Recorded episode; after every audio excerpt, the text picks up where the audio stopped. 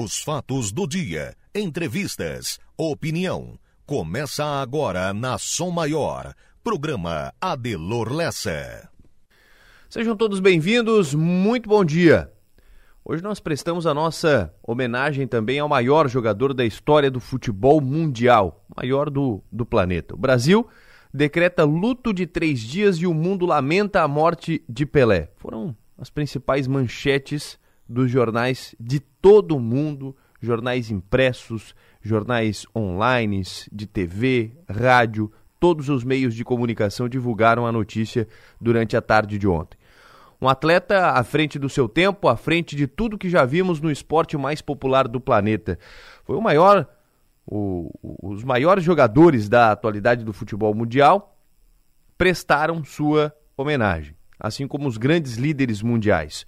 O jogador que se apresentou aos 17 anos ao mundo e que jamais deixou de ser rei. O único atleta a ser tricampeão da Copa do Mundo e que dispensa qualquer tipo de comentário. O mundo do esporte vive um dos momentos mais tristes da sua história. Morreu aos 82 anos Edson Arantes do Nascimento, o Pelé. No programa de hoje, vamos contar histórias, falar mais sobre este grande jogador, esta grande pessoa, Pelé, faleceu ontem, foi confirmada a morte ontem durante a tarde e no programa de hoje a gente fala muito mais sobre isso. Vamos falar sobre todos os procedimentos que serão feitos a partir de agora e as principais histórias. Inclusive, hoje estaremos com João Nassif e Valdomiro aqui no programa para trazer mais histórias do rei do futebol. Dando sequência aqui aos principais assuntos do nosso programa, hoje vamos falar sobre os radares que voltam a funcionar na BR-101 Sul eles que já estavam instalados há um bom tempo. O sistema é, vai lavrar autos de infração por excesso de velocidade no trecho. A popular multa para quem exceder a velocidade permitida nesta região. O fato é que nove controladores de velocidades localizados aqui no sul serão ativos a partir de hoje, 30 de dezembro de 2022. Os nove equipamentos eles já estão instalados em Paulo Lopes, Laguna, Capivari de Baixo, Tubarão e Jaguaruna há pouco mais de um ano. Estavam trabalhando para que pudessem ser ajustados e a partir de hoje eles voltam a funcionar e a gente fala sobre este assunto também. Serão alguns dos principais destaques do nosso programa de hoje. Então sejam todos bem-vindos, um ótimo dia. Esta é a Rádio Som Maior e vamos juntos até às nove e meia da manhã.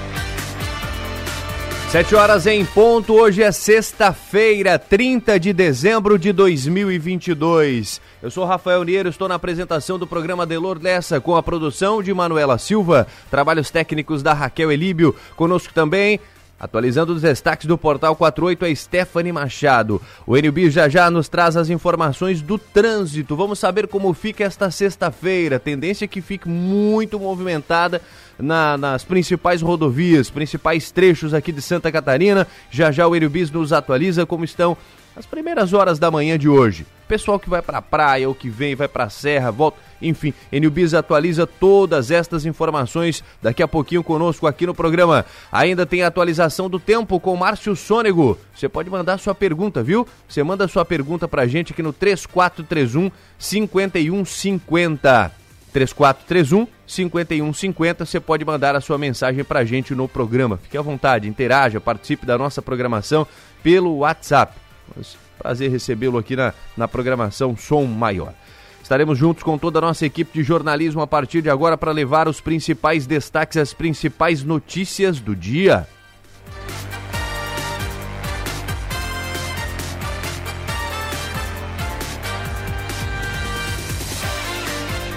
Tempo bom em Criciúma neste momento, amanheceu com uma temperatura mais amena, agradável, mais céu limpo, sol brilhando já neste momento e é assim que que deve permanecer, deve continuar neste próximo final de semana, de virada do ano. Então, clima bem agradável, maravilhoso amanhecer o dia assim com sol brilhando, não é mesmo? Então vamos juntos, vamos juntos nesta manhã de sexta-feira. Parabenizando aqui os nossos aniversariantes de hoje, dia 30. Parabéns para Cristina Carvalho Palhano. Também parabéns para Marlene Scremin. Elaine Bordion, também aniversariando hoje, Matheus Zanata, grande Matheus Zanata, aniversariando hoje também, parabéns, felicidades. Alaides Bernardino, também aniversariante de hoje. Janine, eh, Janice Sequinel, Tassiana Alegre e também para Alaides Bernardino são os aniversariantes de hoje. Parabéns, felicidades. Recebo mais aqui um, um aniversariante também, a Isabel Borba Alamini. Estará de aniversário amanhã. Parabéns, felicidades a todos, muitos anos de vida e muita saúde.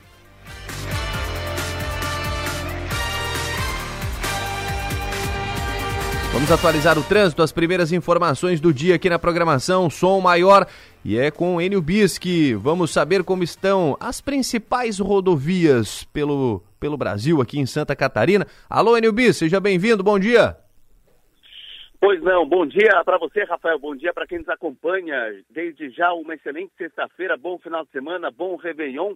E falando em Réveillon, rodovias com trânsito intenso, sejam rodovias eh, federais, rodovias estaduais, sejam dentro da cidade, muito intenso o trânsito eh, nos próximos dias por causa do final de ano. Mas a principal informação, Rafael, foi que você já trouxe agora há pouco. E a Rádio São Maior alerta mais uma vez os motoristas que vão trafegar pela BR-101 a partir de hoje. Nove controladores de velocidade, ou seja, radares fixos, serão ativados e vão estar multando motoristas que passarem acima da velocidade permitida. Esses nove equipamentos que entram em operação a partir de hoje estão instalados em Paulo Lopes, Laguna, Capivari de Baixo, Tubarão e Jaguaruna.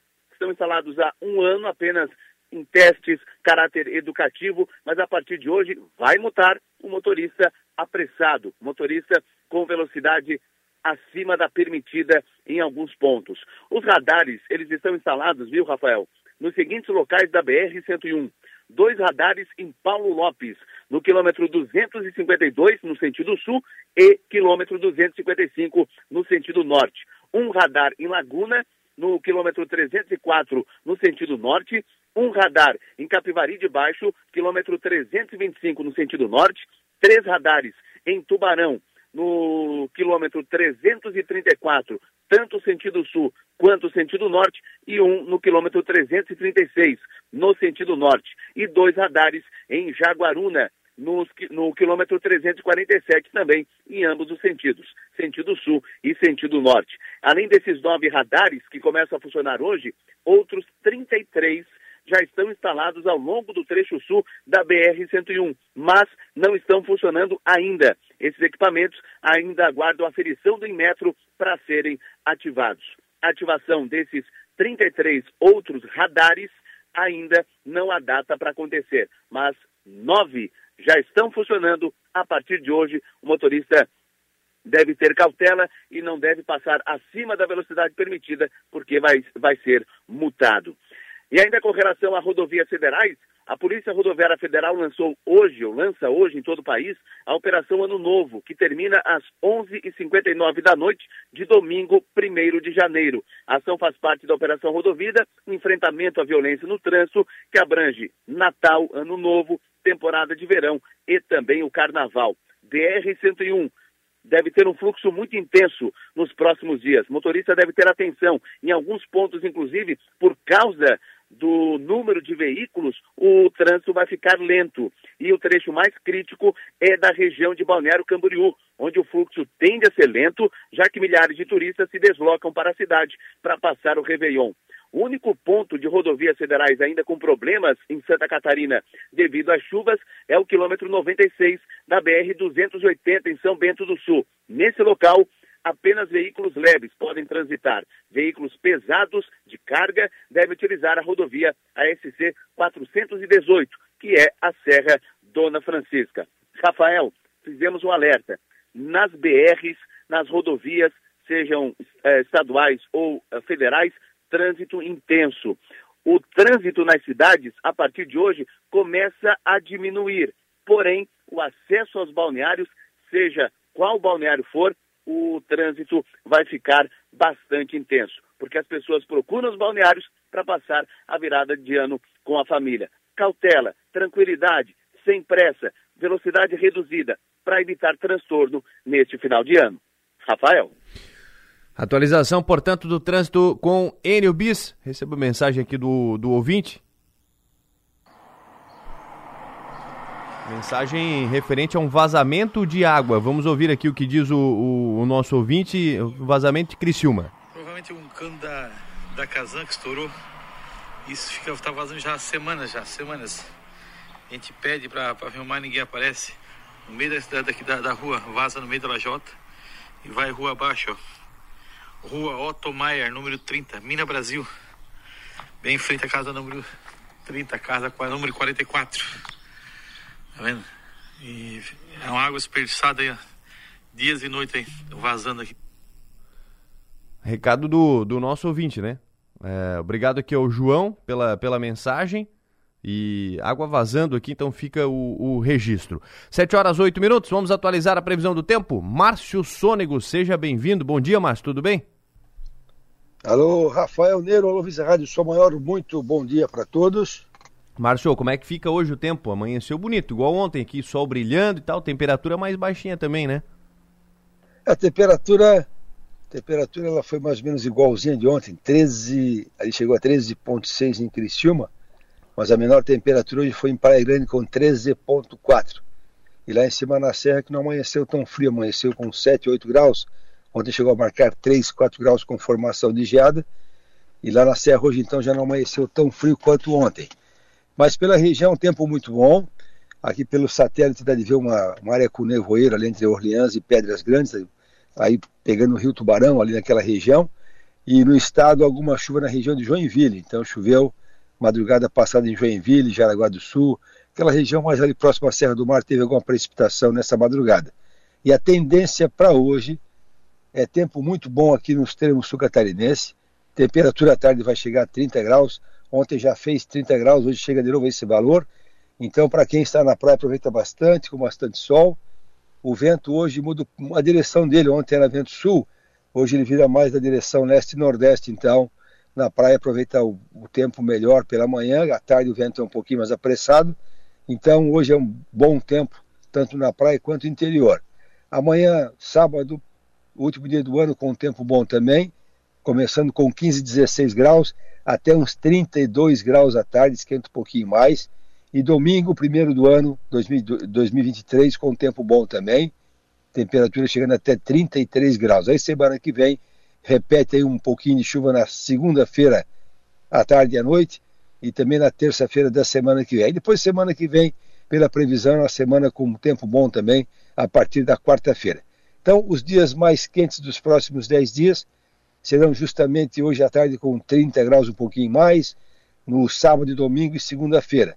Serão essas quatro tardes mais quentes, que daí a partir da terça-feira que vem já cai um pouco a temperatura.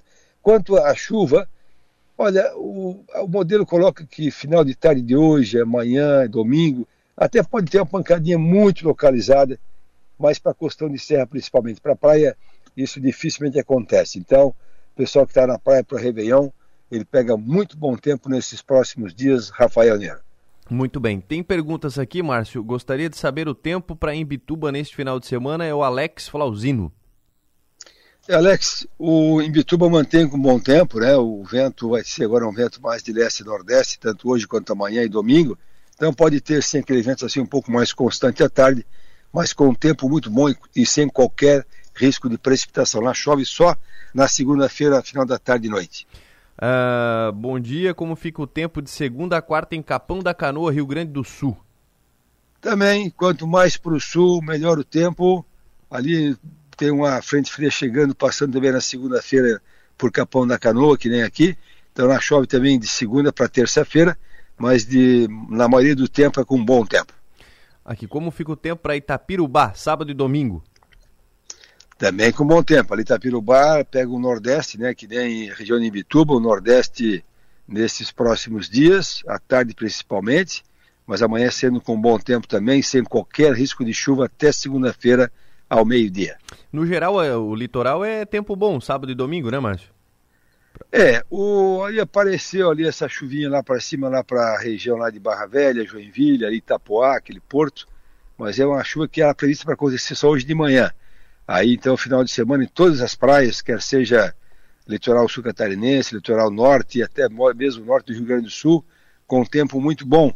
E a, e a temperatura, né, que ela, ela mantém a temperatura agradável durante, durante as noites e à tarde é que esquenta um pouquinho mais. Então, o pessoal aproveita bastante a noite para dormir bem, à tarde esquenta, mas o exagero é mais para domingo e segunda-feira. E na praia, esse tempo maravilhoso, né, com o céu claro até segunda-feira, pelo menos. Muito bem. Márcio, obrigado, viu? Bom 2023. Agora a gente se vê só no, no ano que vem, né? A partir de semana que vem você dá uma, pega uma, umas férias também, Márcio. Exatamente. Então a todos os ouvintes dão um bom final de ano, né? E muito juízo, né? Que na praia, claro. eu estou na praia faz alguns dias, né? A praia é praia, né? A praia a pessoa exagera no horário, no som, até de madrugada. Ontem à noite aqui o, nas vizinhanças tinha gente com o som ligado aí, achando que estava sozinho no mundo até de madrugada. Uhum. Então, o pessoal tenha mais critério, né? O pessoal claro. que vem para a praia, porque, claro que agora esses próximos dois, três dias, o pessoal exagera um pouco mais. Mas sabe como é que é, né? Quanto mais bebida, mais alto fica o som, né? Hum, é. então, um feliz 2023 para todo mundo, viu, gente? Obrigado, Márcio. Bom descanso aí até 2023, então, aqui na, na previsão do tempo. Abraço. Ok, Rafael, você também até, até ano que vem, então. Márcio Sônego, na previsão do tempo conosco. Márcio dá uma, uma, uma pausa aí na, na a partir de semana que vem já, né? E depois retorna, claro, aqui a nossa programação. Previsão do tempo. Oferecimento. Instituto Imas. IH Serve. Romance que não acaba na venda. 7 horas e 14 minutos, 7 e 14. Stephanie Machado vai nos atualizar os principais destaques aqui da, da do portal 48.com.br. Stephanie Machado, tudo bem? Bom dia. Bom dia, Rafael. Bom dia aos ouvintes. O Portal 48 destaca agora uma informação de trânsito. O, o, texto traz a localização dos nove radares da BR-101 Sul ativados hoje, com informações sobre quilômetro, cidade e sentido da rodovia onde estão instalados. E além disso, mudando um pouco de assunto, as agências bancárias não irão abrir ao público hoje, sexta-feira. O expediente bancário só retorna na próxima segunda-feira, dia 2 de janeiro. Essas informações são da Federação Brasileira de Bancos. Segundo a entidade, no dias em que as agências estiverem fechadas, a população pode utilizar os meios eletrônicos de atendimento bancário, como internet banking, caixas eletrônicos, banco por telefone e correspondentes para fazer as suas transações financeiras. Os carnês de contas de consumo, como água, energia e telefone, vencidos no feriado deste dia 1 poderão ser pagos sem acréscimo no dia útil seguinte. Normalmente, esses tributos já estão com as datas ajustadas ao calendário de feriados, sejam eles federais, estaduais ou municipais.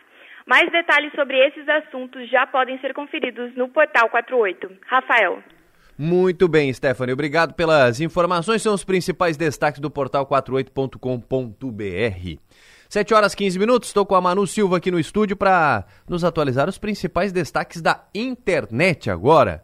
Manu, o que, que você tem falado muito? Eu até imagino do que se tenha se falado aí nas últimas horas. Mas conta pra gente, Manu. Bom dia. Bom dia, Rafael. Bom dia, pessoal. É, claro que o maior destaque, o maior noticiário, estão todos dando é, atenção para a morte do Pelé. Todos os portais, todas as, as, notícias envolvem a morte do rei do futebol. E a gente começa com o destaque do NSC. Pelé fez primeira partida fora de São Paulo pelo Santos contra o América de Joinville. E times de futebol catarinense prestam homenagem a Pelé.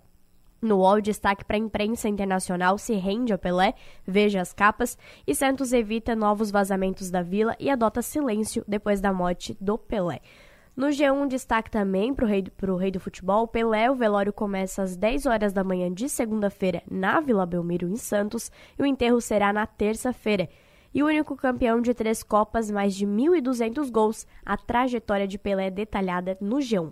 No Twitter, para fechar, claro que segue sendo destaque para o Pelé. Mais de 95 mil pessoas estão usando a hashtag Pelé Eterno. Destaque também para descanso, futebol, nascimento. Todos os assuntos envolvem agora a morte do Rei Pelé. Rafael.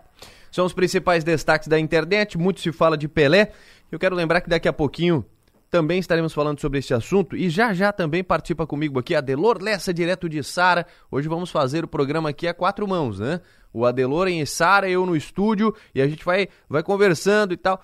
Cidade que comemora hoje 61 anos de emancipação. Daqui a pouquinho eu vou, vou querer saber do Adelor como é que está a movimentação lá por Içara neste momento. Programa hoje feito daqui do estúdio e de Içara, eu e Adelor juntos na, na programação Som Maior. Dando sequência ao programa, 7 horas e 17 minutos. Eu mandar um abraço para Itamar, lá em Uruçanga, acompanhando a nossa programação. Muito obrigado pela audiência, viu, Itamar? E um abraço aqui também para o pessoal da padaria Santos Dumont. Fiquei sabendo que lá o som é ambiente alto. Pessoal acompanhando o nosso programa lá no bairro São Luís. Um abraço pro, pro Régio, pro Rosso e o Alcione e todo o pessoal lá na padaria Santos Dumont. Muito obrigado, viu, pessoal, pela audiência de todos vocês. 7 horas e, e 18 minutos, dando sequência ao programa. Vamos falar sobre o Pelé. Converso a partir de agora com o Valdomiro Vaz Franco. Tudo bem, seu Valdomiro? Seja bem-vindo. Obrigado por ter aceito o nosso convite. Bom dia. Bom dia, tudo bem, graças a Deus. Um abraço para vocês aí da Rádio Som Maior, para o Adelor, o Nacife, todos aí. Um grande abraço.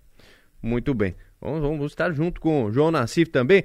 Seja bem-vindo, João Nassif. Como é que vai? Tudo bem? Bom dia. Tudo bem. Bom, bom dia, bom dia, Rafael. Bom dia, Valdomiro. Estamos aqui, né? São nessa manhã de, de sexta-feira, véspera de quase virada de ano e triste, né? Mas já era esperado. Enfim, a vida é dessa forma mesmo. Pelé já vinha muito mal, descansou e agora vamos relembrar tudo aquilo que de bom ele fez e o Valdomiro deve ter muita coisa também para contar sobre o Pelé, Rafael. Ah, imagino. Valdomiro, como é que foi essa, esse contato que você teve com o Pelé, Valdomiro? Bom, em primeiro lugar, eu acho que não só o Brasil, eu acho que nós todos né, estamos tristes, mas como é a vida da gente é essa, né? Então, nós perdemos um grande atleta que praticamente divulgou o Brasil lá fora, ficou conhecido, um homem que, que parou uma guerra nos aires lá hoje, que é o Congo, né? Então, uma pessoa humilde, que eu tive a oportunidade de jogar uma partida com ele no Maracanã, e por sinal, uma pessoa simples, né? Atendia todo mundo e depois a gente joguei, joguei contra ele, eu acho que diversas vezes, né? Campeonato é, brasileiro. E então, para mim, foi uma tristeza grande. A gente perdeu um grande homem, um grande atleta, um, né, considerado praticamente o atleta do século. Então, é difícil, como fala o Pepe, né? É, o Pelé é de outro planeta, né? É um, é um jogador que nunca mais, né, um atleta que eu acho que dificilmente vai, vai ter novamente. E é um orgulho, né, até por sinal, na Copa do Mundo de 1974, lá na Alemanha, que eu joguei. Então, eu tenho uma camisa do primeiro jogo Brasil-Yugoslávia, que ele assinou para mim, né, essa camisa, então está aqui comigo, guardada, né. E, então a gente vai sentir saudade, nós vamos sentir saudade porque é um atleta que, que a gente chegava, né, até o final, quando nós estava lá no Hotel Plaza, que foi o jogo é, que foi homenagem ao Garrincha, né, Maracanã, ele chegou, né, então conversando com todo mundo, cumprimentando, brincando, uma pessoa muito querida, muito querida, onde ele chegava, né? E depois tive a oportunidade de estar com ele novamente no jogo da Libertadores São Paulo Inter, né?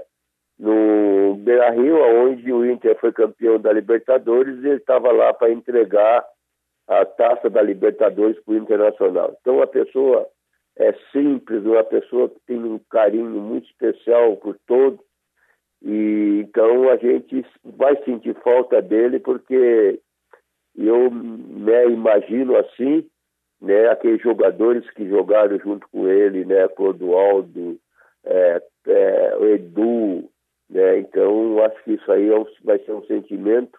E o povo brasileiro, né? O orgulho que tinha dessa pessoa, né? O nome Pelé. Então, a gente tinha um orgulho muito grande, muito grande mesmo, é, do Edson Arantes do Nascimento, né? O Pelé. João Nassif, gostaria de ouvi-lo também e fique à vontade com, com o Valdomiro, Nassif. É, o Valdomiro, tu lembrou bem do Pepe, né? Eu tive a oportunidade de conversar com o Pepe uma vez na Vila Belmiro, fui lá fazer um material com ele, uma entrevista, e claro, e uma frase que ele usou sempre, né, nas suas apresentações, nas suas entrevistas, é o seguinte, o Pepe é o maior artilheiro do Santos. Ele dizia assim, ó, eu sou o maior artilheiro humano do Santos porque o Pelé não era humano, no, no entendimento do Pepe, né, que foi o segundo na história, na hierarquia, foi o segundo maior artilheiro do Santos, daquele Santos fantástico daquele tempo. E eu tive o privilégio de assistir o Pelé, não como o Valdomiro, que esteve com ele enfrentando no campo, nas comemorações, no relacionamento, mas eu das arquibancadas do Pacaembu eu pude observar durante várias vezes o Pelé jogar e era realmente um negócio absurdo, né, o que ele fazia com a bola, com o futebol. E uma coisa interessante, Rafael e Baldomiro, que no meu, na minha avaliação, é, se falou pouco de, se falou pouco do Pelé depois que ele parou de jogar futebol. Muito mais pela internet, com os lances, com as jogadas, com os dribles, com os gols que ele marcou, acabaram ficando tudo, acabaram ficando todos na, na memória e no imaginário das pessoas. E agora, com a doença do Pelé, com a luta que ele fez contra, contra essa doença, é, se, se houve uma mobilização geral, tanto aqui no Brasil como no mundo todo, pela recuperação do Pelé. Então ele ficou um tempo sem ser muito visto, sem ser muito citado, apenas lembrado né, via internet, que felizmente existe hoje, né, que dá para recuperar muito daquilo que o Pelé já fez no futebol. Mas, de qualquer forma, foi realmente uma perda. A gente sempre, sempre sente né, a pessoa que morre, ainda mais a pessoa de, um, de, uma, de, uma, de uma presença tão marcante na história, diria, da humanidade. O Valdomiro lembra bem, ele parou uma guerra na África, meu amigo. Foi lá jogar. Teve um jogo aqui no México, ali por perto do México, em que o Santos foi se apresentar, ele foi expulso e a torcida entrou no campo, tirou o juiz e mandou o Pelé voltar para jogar. Quer dizer, então era um cara realmente espetacular, fantástico futebol maravilhoso. E essa experiência, Valdomiro, de jogar contra o Pelé, né, os seus marcadores do seu time, como é que eles se comportavam, Valdomiro? Olha, é, gente, como eu dizer assim, era difícil, né? O nosso zagueiro, né, na época do Internacional de Porto Alegre, até tem uma foto, eu e ele, dividindo um, um, uma bola é, contra o Santos. Então eu joguei diversas vezes no Beira Rio, no Pacaembu, lá no Pacaembu, no Murumbi, lá em Santos. Né? Era difícil, era difícil. E ele já estava já quase em fim de carreira, né? Eu acho que em 73, depois ele foi. Ele não quis disputar a Copa do Mundo de 74, né? Estava lá com nós na Alemanha, mas ele falou que não queria mais disputar. E depois, né, que ele foi para o Cosmo, né? Então era difícil, era difícil marcar o rei, né? Então, é um jogador que dificilmente eu acho que vai existir, vai nascer outro, outro novamente. E como você falou, né? Que o, às vezes o povo brasileiro esquece né, os seus ídolos é fácil, né? Então, e a gente não pode. Enquanto em outros países, né, eles estão né, sempre é, comemorando aqueles ídolos deles, né? E nós aqui no Brasil esquecemos os nossos ídolos. E a gente não pode esquecer esses ídolos como é o Pelé, Ayrton Senna, né? que foram grande destaque do Brasil e no mundo, né? Então, mais o Pelé, que você sabe, Nassif, que o Pelé é mais conhecido no mundo do que o Papa, né? Então, uma pessoa incrível. E a gente que tem uma oportunidade com ele tem esse orgulho de dizer né, que jogou contra, jogou junto com ele. Então, eu me sinto, é, vou dizer assim, é, triste. Por quê? Porque nós perdemos um grande homem, um grande, uma pessoa humilde, Batista. Olha, é, você nem imagina a convivência do Pelé né, a pessoa que ele era, assim, e a humildade que ele tinha. Chegava uma senhora, chegava um, um, um menino, chegava, né, ele dava autógrafo, é, perguntava, não tem, quer bater uma foto, né? Então, uma pessoa que era querida no mundo inteiro, né? Todo mundo, né? Vê que ele foi todos os presidentes é, dos países que ele teve, né? Todos eles convidaram o Pelé para ir, né? Nos Estados Unidos, na França, em todos os países. Então, uma pessoa que é, é, admirada, admirada pelo povo, não só pelo povo brasileiro, mas pelo mundo inteiro, né? Então, acho que nós temos muito triste, né? Somente o pessoal do futebol, né? Do esporte brasileiro, né? E o povo brasileiro está muito triste com a perda do Pelé. Ô Nassif, é, ontem você postou uma foto do Pelé com o almanac das Copas.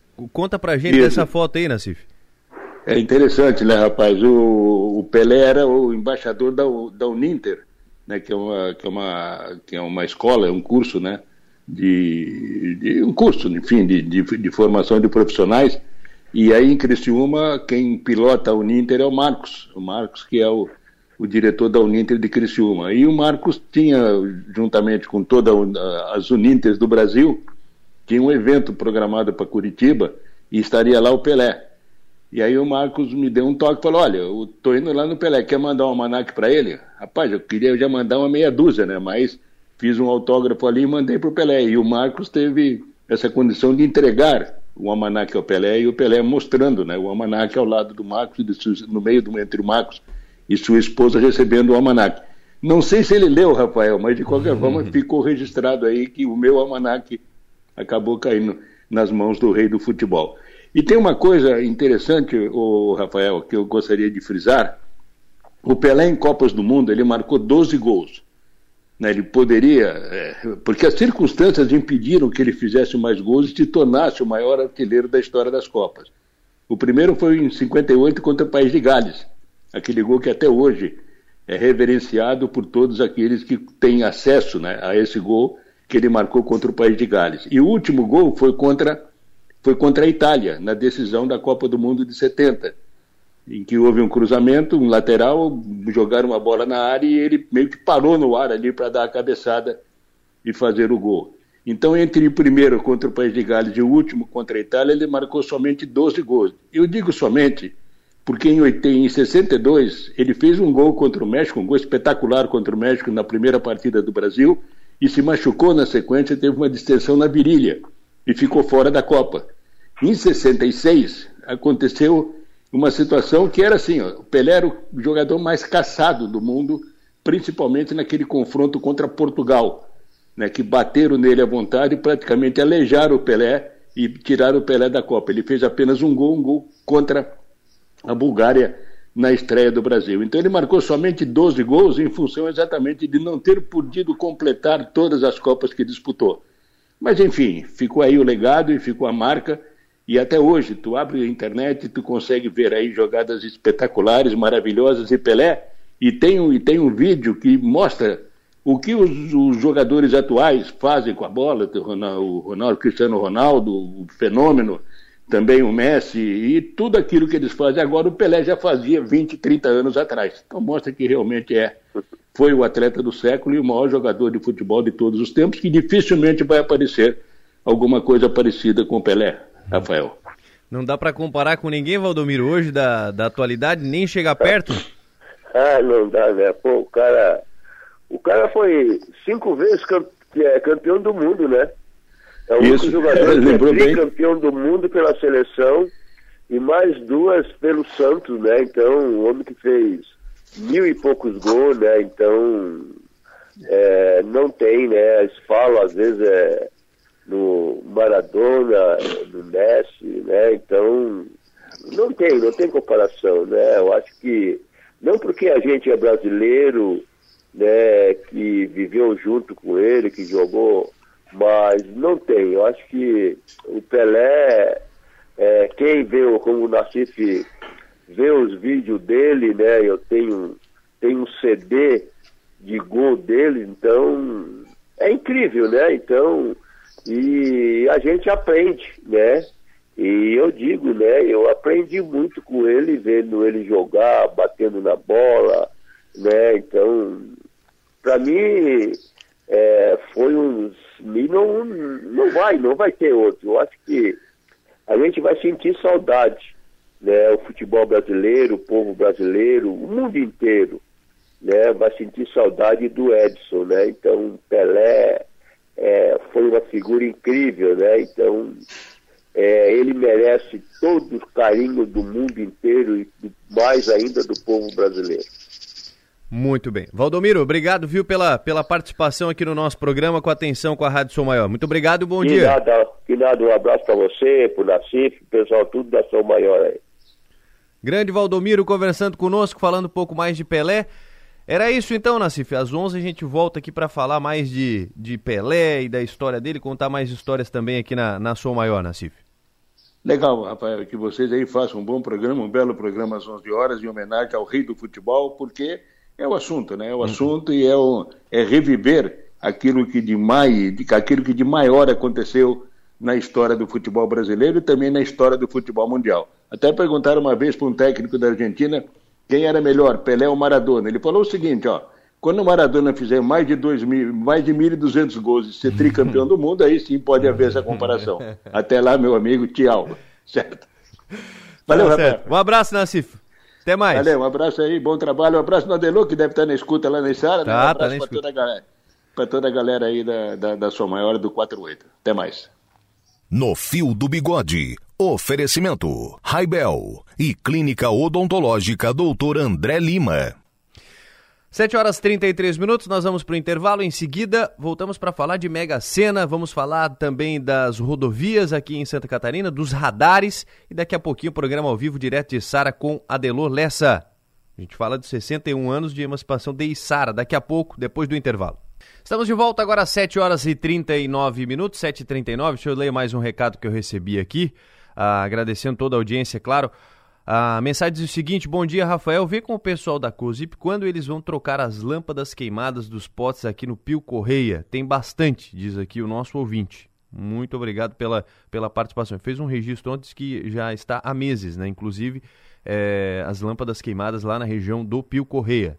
Tem ali algumas que estão há dois meses. A gente vai tentar aqui a informação para saber o, o porquê né, do atraso é, da troca das lâmpadas, mas disse que já fez a solicitação e até o momento ainda não foram trocadas. 7h40 dando sequência ao programa, vamos falar de Mega Sena. Christian Madeira, matemático, professor de matemática da Unesc, para conversar conosco. Tudo bem, Christian? Bom dia. Tudo bem, bom dia, Rafael Niero. Bom dia a todos os ouvintes da Som Maior, em especial ao nosso amigo Adelor, que está lá na Sara. É, tá, está nos acompanhando, com certeza. Daqui a pouquinho ele participa conosco aqui no programa também, a partir das 8. Ô, Christian, mas me conta, é, eu não joguei ainda na Mega Sena, que a Manu disse, espera, espera a entrevista do Christian, porque depois você joga. Tem uma receita para ganhar aí na Mega, Christian, ou não? Então, a Mega Sena é um, é um jogo extremamente difícil. A gente verifica uh, quantos jogos as pessoas fazem e, infelizmente, o, o placar mais comum é a gente ficar no zero, é, não, é, é, não vencer, né? Então a gente vê como é complexo, né? Mas existem aí algumas é, estratégias, né, para aumentar a probabilidade de vencer no jogo, né? Eu separei aqui algumas é, dicas, né, para o nosso ouvinte que quer fazer uma fezinha na Mega Sena da virada, que está pagando bastante, né? Ué, apesar, é... apesar, da, da, apesar de ser muito difícil de, de ganhar na Mega Sena, mas os planos a gente já fez aqui mais cedo, Christian, já está tudo programado. Se ganhar uns 500 milhões, já sabemos aonde gastar. É... é verdade, a gente faz, né? É... A, a Mega Sena, então, a, a dica é a gente tentar aumentar o número de apostas, né? Só que como ah, na medida que a gente vai fazendo mais apostas, a gente vai pagando mais, a ideia é juntar pessoas para isso, é fazer é, bolões, né? Sim. Então os bolões a gente começa a é, aumentar a probabilidade de, de vencer o jogo. Embora que é, a gente sabe da dificuldade que é acertar as seis dezenas, a gente se aproxima mais do que jogar sozinho, né? Com apenas um, uma aposta, né? É, qual é a chance hoje de, de, de se ganhar com uma aposta simples? Ou, existe um número para isso, Cristian? É muito difícil? Enfim, qual é a chance? Existe, do, das, das loterias da, é, da, da Caixa, as loterias federais, a Mega Sena é, é o jogo mais difícil. É, para ganhar com uma aposta simples, nós estamos aí na casa de uma em 50 milhões a probabilidade de vencer. Né? Então é, é bastante complexo. Né? Por isso a ideia de, de jogar em, é, em mais pessoas. Né? Então a, a, a, orientação seria jogar um, bolão, jogar um bolão, então. Reúne a, as pessoas, enfim. Quanto mais números você coloca ali no bilhete, obviamente ele fica mais caro, né? Mas daí também você tem maior chance. É, sim, nós temos duas opções, né? Uma é fazer vários jogos de é, com seis dezenas cada um. Né? Então vamos nos reunir, por exemplo, em 30 pessoas, cada uma faz um joguinho de uma é, com seis dezenas cada, cada volante. Vamos gastar aí, acho que 4,50, né? Deve estar o, o, valor da Mega Sena. Isso. É, então 4,50 cada um. Só que a gente aumenta a nossa probabilidade de vencer aí em 30 vezes, né? E a, a, outra ideia foi essa que você falou ali, que também aumenta a probabilidade de vencer, que é fazer mais dezenas num único volante. Só que acaba ficando muito caro também para fazer. É, a gente tem aqui, por exemplo, se eu quiser, ao invés de deixar minha probabilidade de vencer de uma em 50 milhões para uma em 10 mil, né? Eu vou pagar, eu vou fazer 15, bilhete, é, 15 números num bilhete e vou pagar cerca de 22 mil reais no bilhete. Né? Então, e ainda a probabilidade uh, ela não fica muito próximo da gente, vamos dizer assim, vencer, né? Fica mais fácil de conseguir uma quadra tal, né? Será que tem gente tem que, que, faz esse tipo de aposta, Cristian? Tem, tem pessoas que fazem especialmente sete números.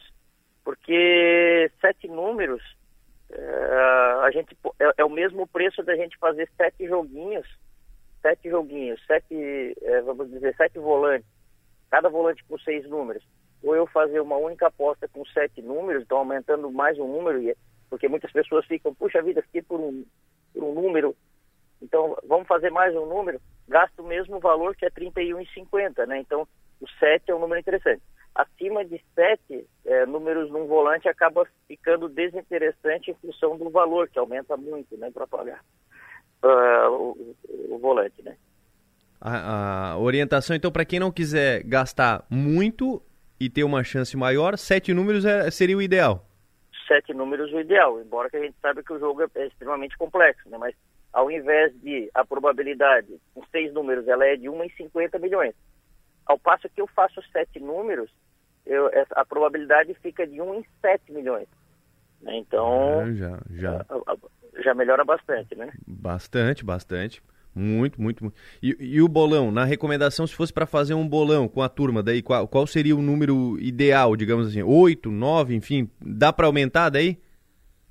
É, daí o bolão a gente ah, não tem um número. É, o bolão é quanto mais pessoas se reunirem para fazer, quanto mais é, jogos distintos a gente conseguir fazer, melhor. A gente vai cercando as possibilidades, né? A gente espera aí que esse ano a gente tenha é, em torno aí de 250 milhões de apostas no, no nosso país, é, para que a gente consiga que o sorteio saia às seis dezenas é, para alguém. Né? Porque se a gente não chega a 250 milhões de apostas, é um número que a gente tem calculado aí já há algum tempo, é, fica complexo. Às vezes é, não sai é, os seis números, não são, ninguém consegue acertar, e aí o, a Mega Sena da virada ela é obrigada a pagar o valor uh, para aquele que acerta cinco números, né? E aí divide para muitas pessoas, né? Então a gente recomenda que quanto mais pessoas estiverem no bolão, melhor. A gente vai ter que dividir o prêmio, mas aumenta a probabilidade de, de vencer o jogo, né? Mas, mas, eu imagino que ninguém tenha problema em dividir 500 milhões, né? Nossa, eu imagino que não, né? né? O maior e... prêmio da história da, da Mega Sena, né? O ano passado já foi o maior da história e esse ano supera o prêmio do ano passado. Verdade, Rafael. Rafael, é, se, eu, se eu puder deixar mais uma dica aqui. Claro. Nossa. Quanto mais, melhor. É, então, uma terceira dica é pra, são para as mega cenas que a gente joga no decorrer do ano. É, ao invés de jogar em todo jogo da, da Mega Sena, ah, toda quarta-feira eu vou jogar na Mega Sena, ao invés de fazer isso, é, eu diria para o uh, nosso ouvinte, né, que é apostador, guarda o dinheiro que você teria, você faria aposta é, umas quatro semanas, mais ou menos, espera o prêmio aumentar. Quando o prêmio aumentar, você faz uma aposta só. Então joga, ao invés de jogar um número em cada é, em cada jogo da Mega Sena, joga, faz seis apostas no único jogo. Então quer dizer que aumenta a probabilidade e um prêmio é maior. Né? Então essa é a, é a, terceira dica, né, de, de ouro aí para para Mega Sena. O, e, sobre a questão dos números, Cristian, como é que funciona? Ah, tem algum número que sai mais, outro sai menos, enfim, que dá para escolher? Ou é, é, sorte mesmo? O que, que você me diz? É um estudo? Tem um estudo para isso ou é sorte? Então, a grande frase para isso é que probabilidade não tem memória. Então, se ela não tem memória, ela não guarda o que, que aconteceu antes. Então, eu não consigo é, dizer o que, que vai acontecer por mais que o número 2, é um exemplo, né, tenha saído, vamos dizer, 500 vezes na, na história da Mega Sena, a probabilidade do número 2 sair na próxima próximo jogo, na Mega Sena da virada aí, é, é a mesma, é uma em 50 milhões ali o, o jogo, não, não, a probabilidade ela, ela, ela não mexe, em função dela não ter memória, né? Então uh, não, não é possível de, de, de, de, se fazer uma, uma previsão, um estudo, né, do que, que possa é, acontecer. É aleatoriedade mesmo. Muito bem, vamos fazer as nossas apostas então. O máximo que eu acertei até hoje de números na Mega Sena foram dois. tá longe, né, de, dos seis para vencer. Aqui, é verdade. Mas, ah, Rafael, a gente deseja aí uma, uma ótima sorte, né? Claro. Para os apostadores, né? Que possam fazer seus, seus bolões, dividir esse prêmio, que é um prêmio grande, né? E que venha para cá, para o sul, para Criciúma, para a nossa região, para algum munícipe de, de Sara, por exemplo, né?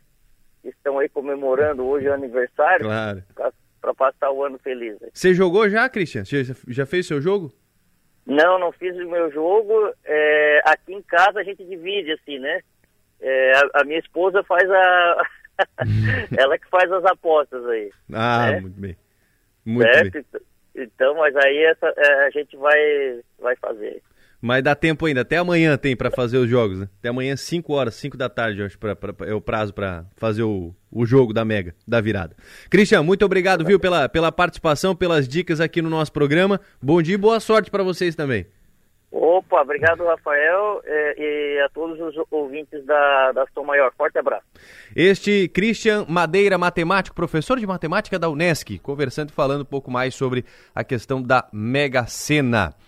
Estamos agora com 7 horas e 50 minutos, 7h50. Seguimos com a programação Som Maior. Daqui a pouquinho a gente vai falar sobre os radares, viu? Daqui a pouco tem informações sobre radares aqui na BR-101 Sul. Serão ativos a partir de hoje. Hoje os radares já estarão funcionando.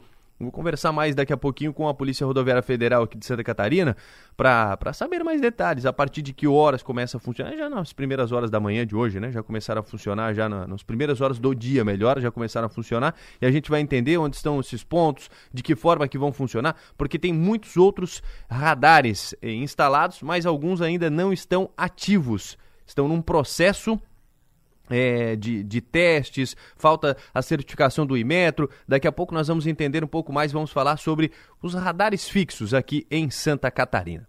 Mas agora a gente fala de política. Já estou recebendo o Piara, a Maga aqui no estúdio. Tudo bem, Maga? Bom dia. Tudo certo, tudo ótimo. Bom dia, Já Rafael. apostou? Já fez aposta? Não, não ainda, fiz. Não? Eu não, não, sou uma apostadora. Eu tenho vontade de ganhar, mas não, não tenho muita paciência. De... Piara, tudo bem? Seja bem-vindo, bom dia. Bom dia, bom dia, bom dia, Maga, bom dia, Rafael, bom dia a todos os ouvintes do São Maior. Estamos recebendo também e Stener Sorato, deputado estadual eleito pelo PL e também anunciado como o chefe da Casa Civil. Seja bem-vindo ao nosso programa. Stener Sorato, bom dia, seja bem-vindo. Bom dia, Rafael, bom dia, Maga, bom dia, Piara, é um prazer estar no programa com vocês.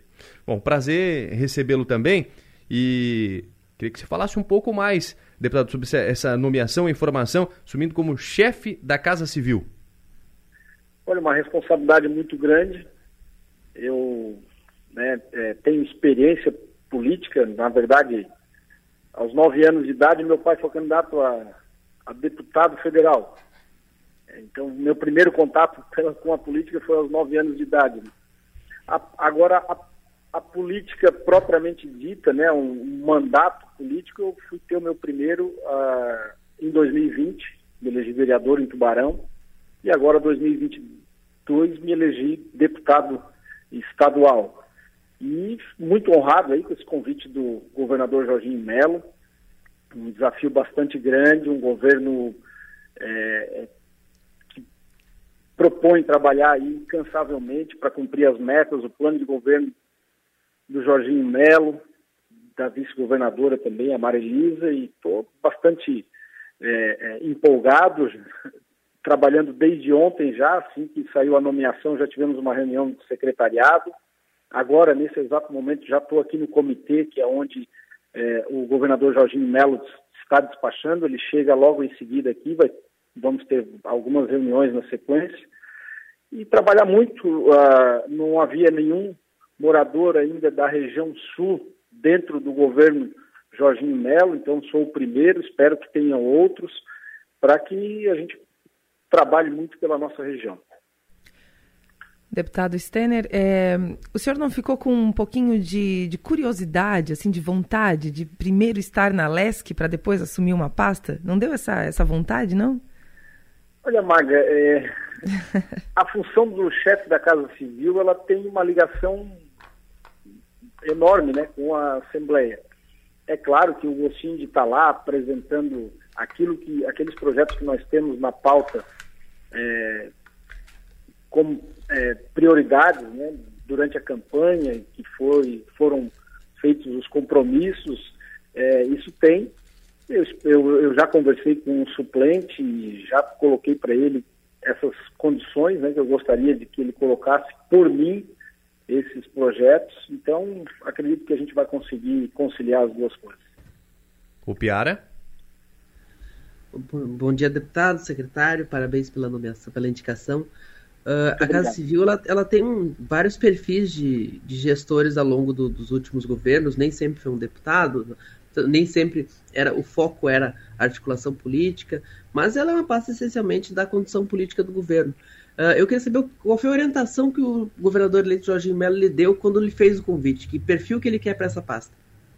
Ele quer um perfil de alguém que tivesse mandato, ele quer um perfil de alguém de extrema confiança é, com ele e alguém que possa se relacionar com os deputados é, de forma cordial, verdadeira, e foi essa instrução que ele me passou. E é, e é dessa forma que a gente vai tocar a Casa Civil. Além disso, a gente tem agora a, a troca de comando e, e tem, uma, tem existe uma, vamos chamar de tensão, uma mini tensão no ar, né, deputado? É, com relação às manifestações, enfim, todo esse clima que paira no ar e que a gente ainda não sabe os desdobramentos que a gente vai ter nos próximos dias. Como é que o governo está vendo, o governo estadual está vendo isso, especialmente aqui no estado? Olha, é, no estado aqui a gente tem, é, como a, a, a, posse presidencial ela acontece em Brasília, nós é, aguardamos algo bastante tranquilo no estado de Santa Catarina. Né? Então, não vejo é, nenhum problema aqui no estado de Santa Catarina. Piara, fica à vontade. Eu queria saber, e agora que o senhor está pilotando a Casa Civil, o senhor entra na, na, na conversa sobre. E o resto do secretariado Jorginho, sai quando? Olha, eu acredito que deve sair mais um ou dois nomes hoje ainda, ou no mais tardar amanhã. E, e o restante aí vai acontecer com mais calma. A gente vai. Eh, outros partidos podem estar nesse secretariado? Acredito que sim. Acredito que duas pastas aí devem ser ocupadas por outros partidos. E é a hora da, da, da, da das nomeações políticas, secretário? Com certeza. É a, a, a hora de fazer a, os acertos políticos para ter governabilidade, né? A gente percebeu durante toda a montagem do secretariado que o governador realmente conseguiu segurar os nomes, né? Mas eh, eles já vinham sendo tratados, eles só não foram divulgados. É o caso de agora? Já tem nomes definidos que ainda não podem ser divulgados? Sim, sim. Tem conversas ainda para acontecer com pessoas já definidas para fazer o convite e ver se vai, vão, vai haver ainda, vai, vai, vão ser aceitos né, esses convites. Não quer aproveitar e adiantar algum para a gente? Aproveitar que está só nós três aqui conversando? Eu, não posso, senão na largada eu já queimo a confiança com o governador. é, acho que não é uma boa hora, né? Vamos manter assim, então. não, não, não é uma boa hora, e, e, mas, mas com certeza grandes nomes, tá? Pode, pode aguardar que o governador continua marcando aí golaços. Para a semana que vem, o senhor acha, secretário, que ele divulga? Esses dois nomes eu acredito que hoje ou amanhã, no mais tardar. Opa, quais pastas? Segurança e a outra agora me fugiu. Infraestrutura? Não, infraestrutura não. é, é talvez planejamento. É uma pasta nova, né, o planejamento. Uhum. Ah, sim. Uma pasta que existia no governo Luiz Henrique, que foi extinta depois, no exatamente, governo Exatamente, exatamente. Ela vai fazer parte da mini-reforma, né? Isso também será um, um, já foi uma das primeiras metas aí que o governador me passou, né? Nós já estamos com a equipe aqui elaborando a MP da, dessa, dessa reforma, mini-reforma, né? digamos assim, até porque ela vai criar pastas, mas não cria cargos, né? Será mantido o mesmo organograma de o mesmo número de cargos que existe hoje. Uhum. Essa MP ela, ela, entre, ela entra em vigor logo, no primeiro dia do governo de Jorge Mello ou a gente espera alguns dias? Provavelmente, até o dia 9, o Piara. Até o dia 9 ela deve estar na Assembleia. Maravilha. Muito bem. Deputado estadual Stenden Sorato, muito obrigado viu, pela participação aqui conosco, obrigado pela atenção com a Rádio São Maior e um bom, um bom 2023. Muito obrigado. Eu que, que agradeço a oportunidade aí, desejar para vocês também um, um 2023 cheio de realizações. Estênio Sorato conversando conosco, agora chefe da, da Casa Civil, conversando aqui, falando mais dessa nomeação Maga Upiara. Eu achei interessante que o Sorato ele, ele, ele, ele deu algumas pistas interessantes uhum. para a gente sobre a composição de governo, né?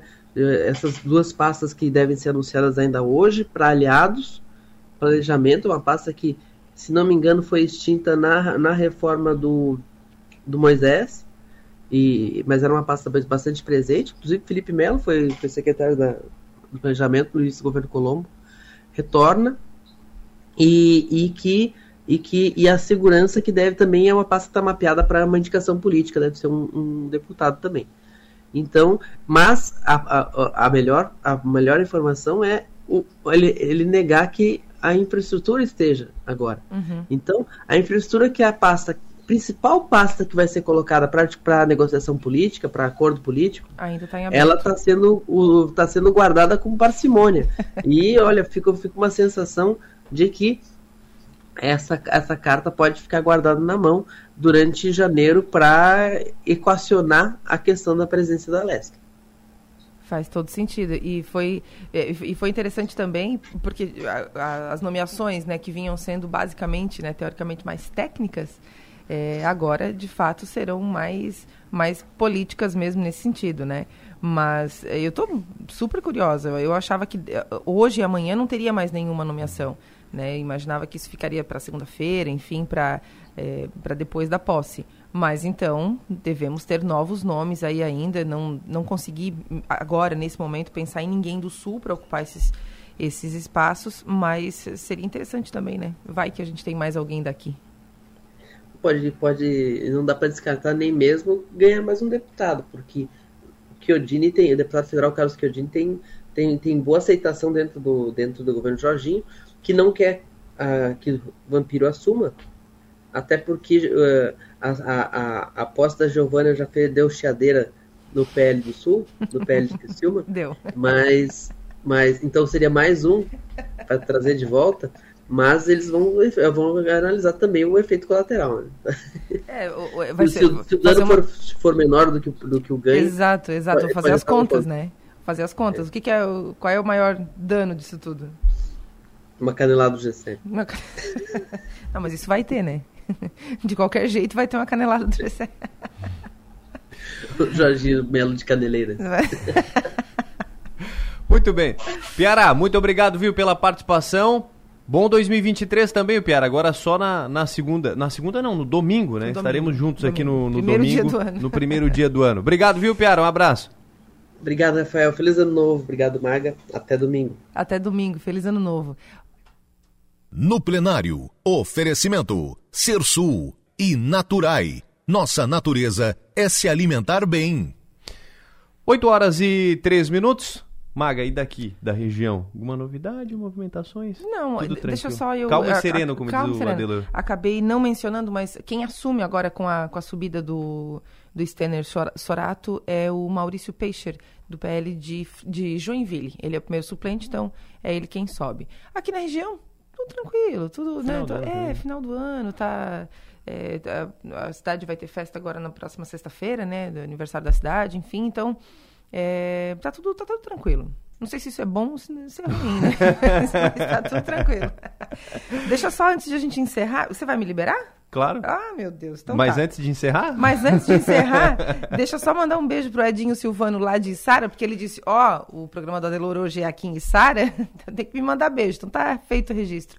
Nosso ouvinte, todos os dias aqui, o Edinho Silvano, um beijo para ele e para todos os içarenses. Quem nos mandou um abraço também, Maga, foi o Regi, o Rosso e o Alcione.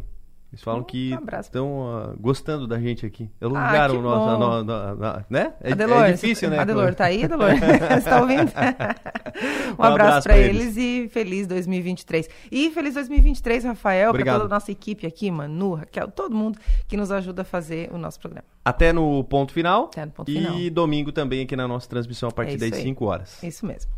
8 horas 4 minutos, intervalo. Volto em seguida. 8 horas e 10 minutos, 8 e 10. Vamos falar das rodovias, vamos falar das principais rodovias federais aqui do estado de Santa Catarina. Passo a tratar deste assunto com Adriano Fiamoncini, que é chefe do Núcleo de Comunicação da Polícia Rodoviária Federal aqui no estado. Tudo bem, Fiamoncini? Seja bem-vindo, bom dia. Bom dia, bom dia ouvintes da rádio. Como é que está o trânsito nesse momento, Fiamoncini? As primeiras horas aqui da sexta-feira, a tendência era que aumentasse né, o fluxo hoje. Como é que está a situação de momento? É bastante intenso o trânsito, muitos turistas vindos do Rio Grande do Sul, alguns da Argentina, sentido norte da BR-101, em direção às praias de Laguna, Garopaba, Florianópolis, região toda. Também, mesma coisa lá no norte do estado, muitos turistas do, de Curitiba, Paraná e São Paulo também invadindo Santa Catarina pelo norte. Né? Todo mundo quer passar o ano novo, previsão de tempo bom, passar o ano novo nas praias do litoral catarinense. Muito bem. Ah, os pontos de, de bloqueios, ô Fiamoncini, que recentemente tivemos aqui, como é que está hoje? Está tudo tranquilo, tudo resolvido, sem bloqueios?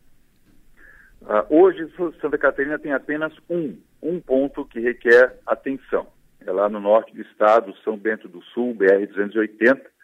Lá, a recuperação emergencial passa apenas veículos leves, de passeio. Veículos pesados de carga têm que usar a Serra Dona Francisca. No mais, todas as rodovias federais de Santa Catarina completamente normalizadas, Morro dos Cavalos em Palhoça, duas faixas cada lado, como sempre foi, túnel do Morro do Boi em Camboriú normalizado, o motorista pode vir sem problema. Falar um pouquinho da operação também, Fiamoncini, Operação Ano Novo. Como é que está a organização da, da polícia para esta temporada? É, nós estamos com mais policiais que o normal, policiais convocados na folga, outros policiais da área administrativa. O foco principal vai ser consumo de álcool. Né? Nessa época, infelizmente, aumenta os casos de embriaguez devido às festas e altas temperaturas, todo esse clima de férias.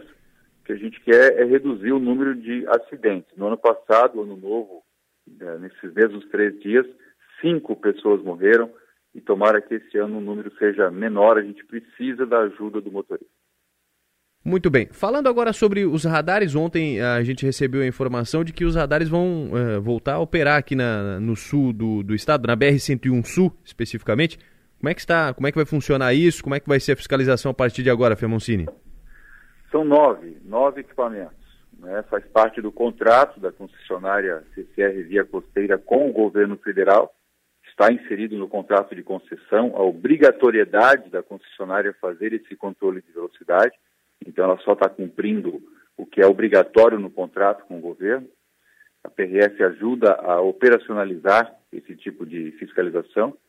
Então, são 42 equipamentos instalados há mais de um ano já, e nove deles vão entrar em operação porque esses nove já foram aferidos pelo Inmetro, isso é obrigatório por lei.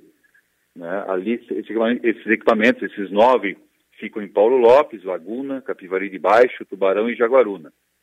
A, a localização exata de cada equipamento foi divulgada à imprensa, está no Instagram da PRF, para quem quiser conferir. E o importante é que o motorista saiba que respeitar o limite de velocidade não é uma questão é, de obediência, de fiscalização, é questão de vida, segurança, para ele, para sua família e para os outros motoristas. Fiamocini, é, ele passa, esses nove radares passam a funcionar a partir de hoje, né? Que foi anunciado. Já virou a, a, o dia ali, já começou a funcionar? Já, já, já estão. Sim, sim. Exatamente. A partir de hoje. E vai ter um período sem multa, sem, sem a. Ou não? Ele já passa a valer a partir de hoje realmente? Não, esses equipamentos já estão instalados há mais de um ano, de forma ostensiva, né? Sinalizados com placas em fase de testes, em caráter educativo para o motorista, há mais de um ano. Os motoristas já estão acostumados com eles. Então agora eles passam a, a fiscalizar as imagens que eles estão gerando, a partir de hoje passam a ser válidas para infração. Eles já estavam gerando uhum. imagens desde a época da instalação, mas só a partir de agora que são válidas. Então, esse, esse período educativo que os motoristas é, comentam já durou mais de um ano. E o limite, qual ficou o limite de velocidade para esses pontos? Depende do local, depende da sinalização. Em alguns locais é 110 km por hora para veículos leves e 90 para veículos pesados, mas em outros locais, é, curvas fechadas, entrada de túneis, áreas muito urbanizadas, a velocidade pode cair a 80 km por hora. Tudo está devidamente sinalizado com placas gigantes. Muito bem. Adriano Felmoncini, muito obrigado, viu, pelas informações. Sempre bom recebê-lo aqui. Desejar um feliz ano novo também para você, Adriano. Muito obrigado, viu? Valeu, grande abraço. Feliz 2023 para todo mundo.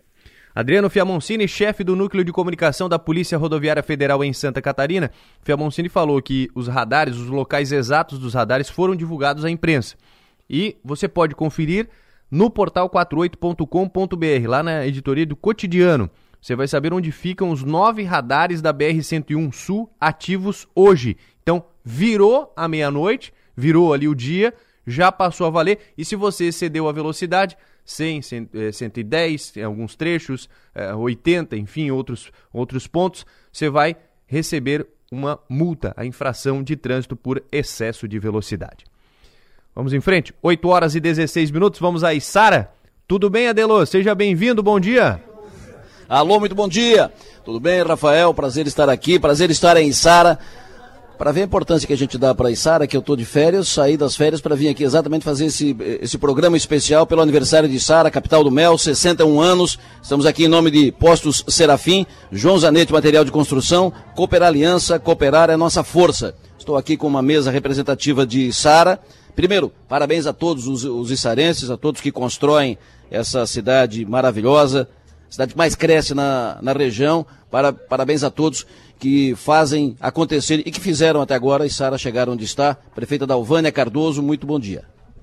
Bom dia, Delor Lessa. Bom dia a todos que nos ouvem na Rádio Som Maior.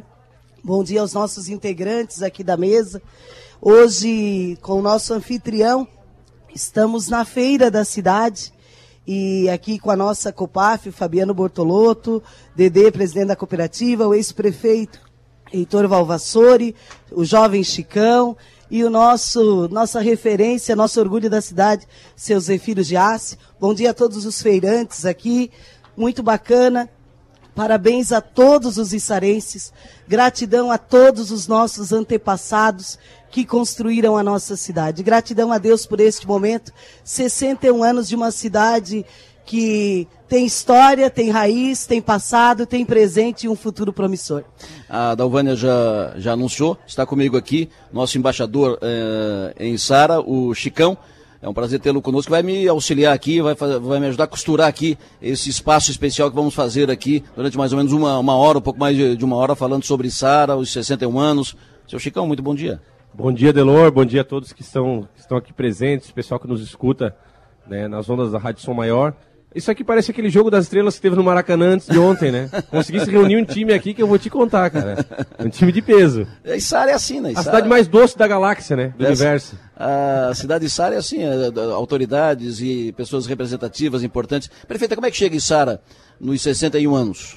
Chega com a notícia ontem do censo do IBGE, a prévia do censo, ultrapassando os 64 mil habitantes em Sara é ainda a primeira prévia desse censo que está sendo feito a nível nacional. Chega como não, a, não é a terceira cidade em população do Sul, mas é a terceira economia do Sul do Estado.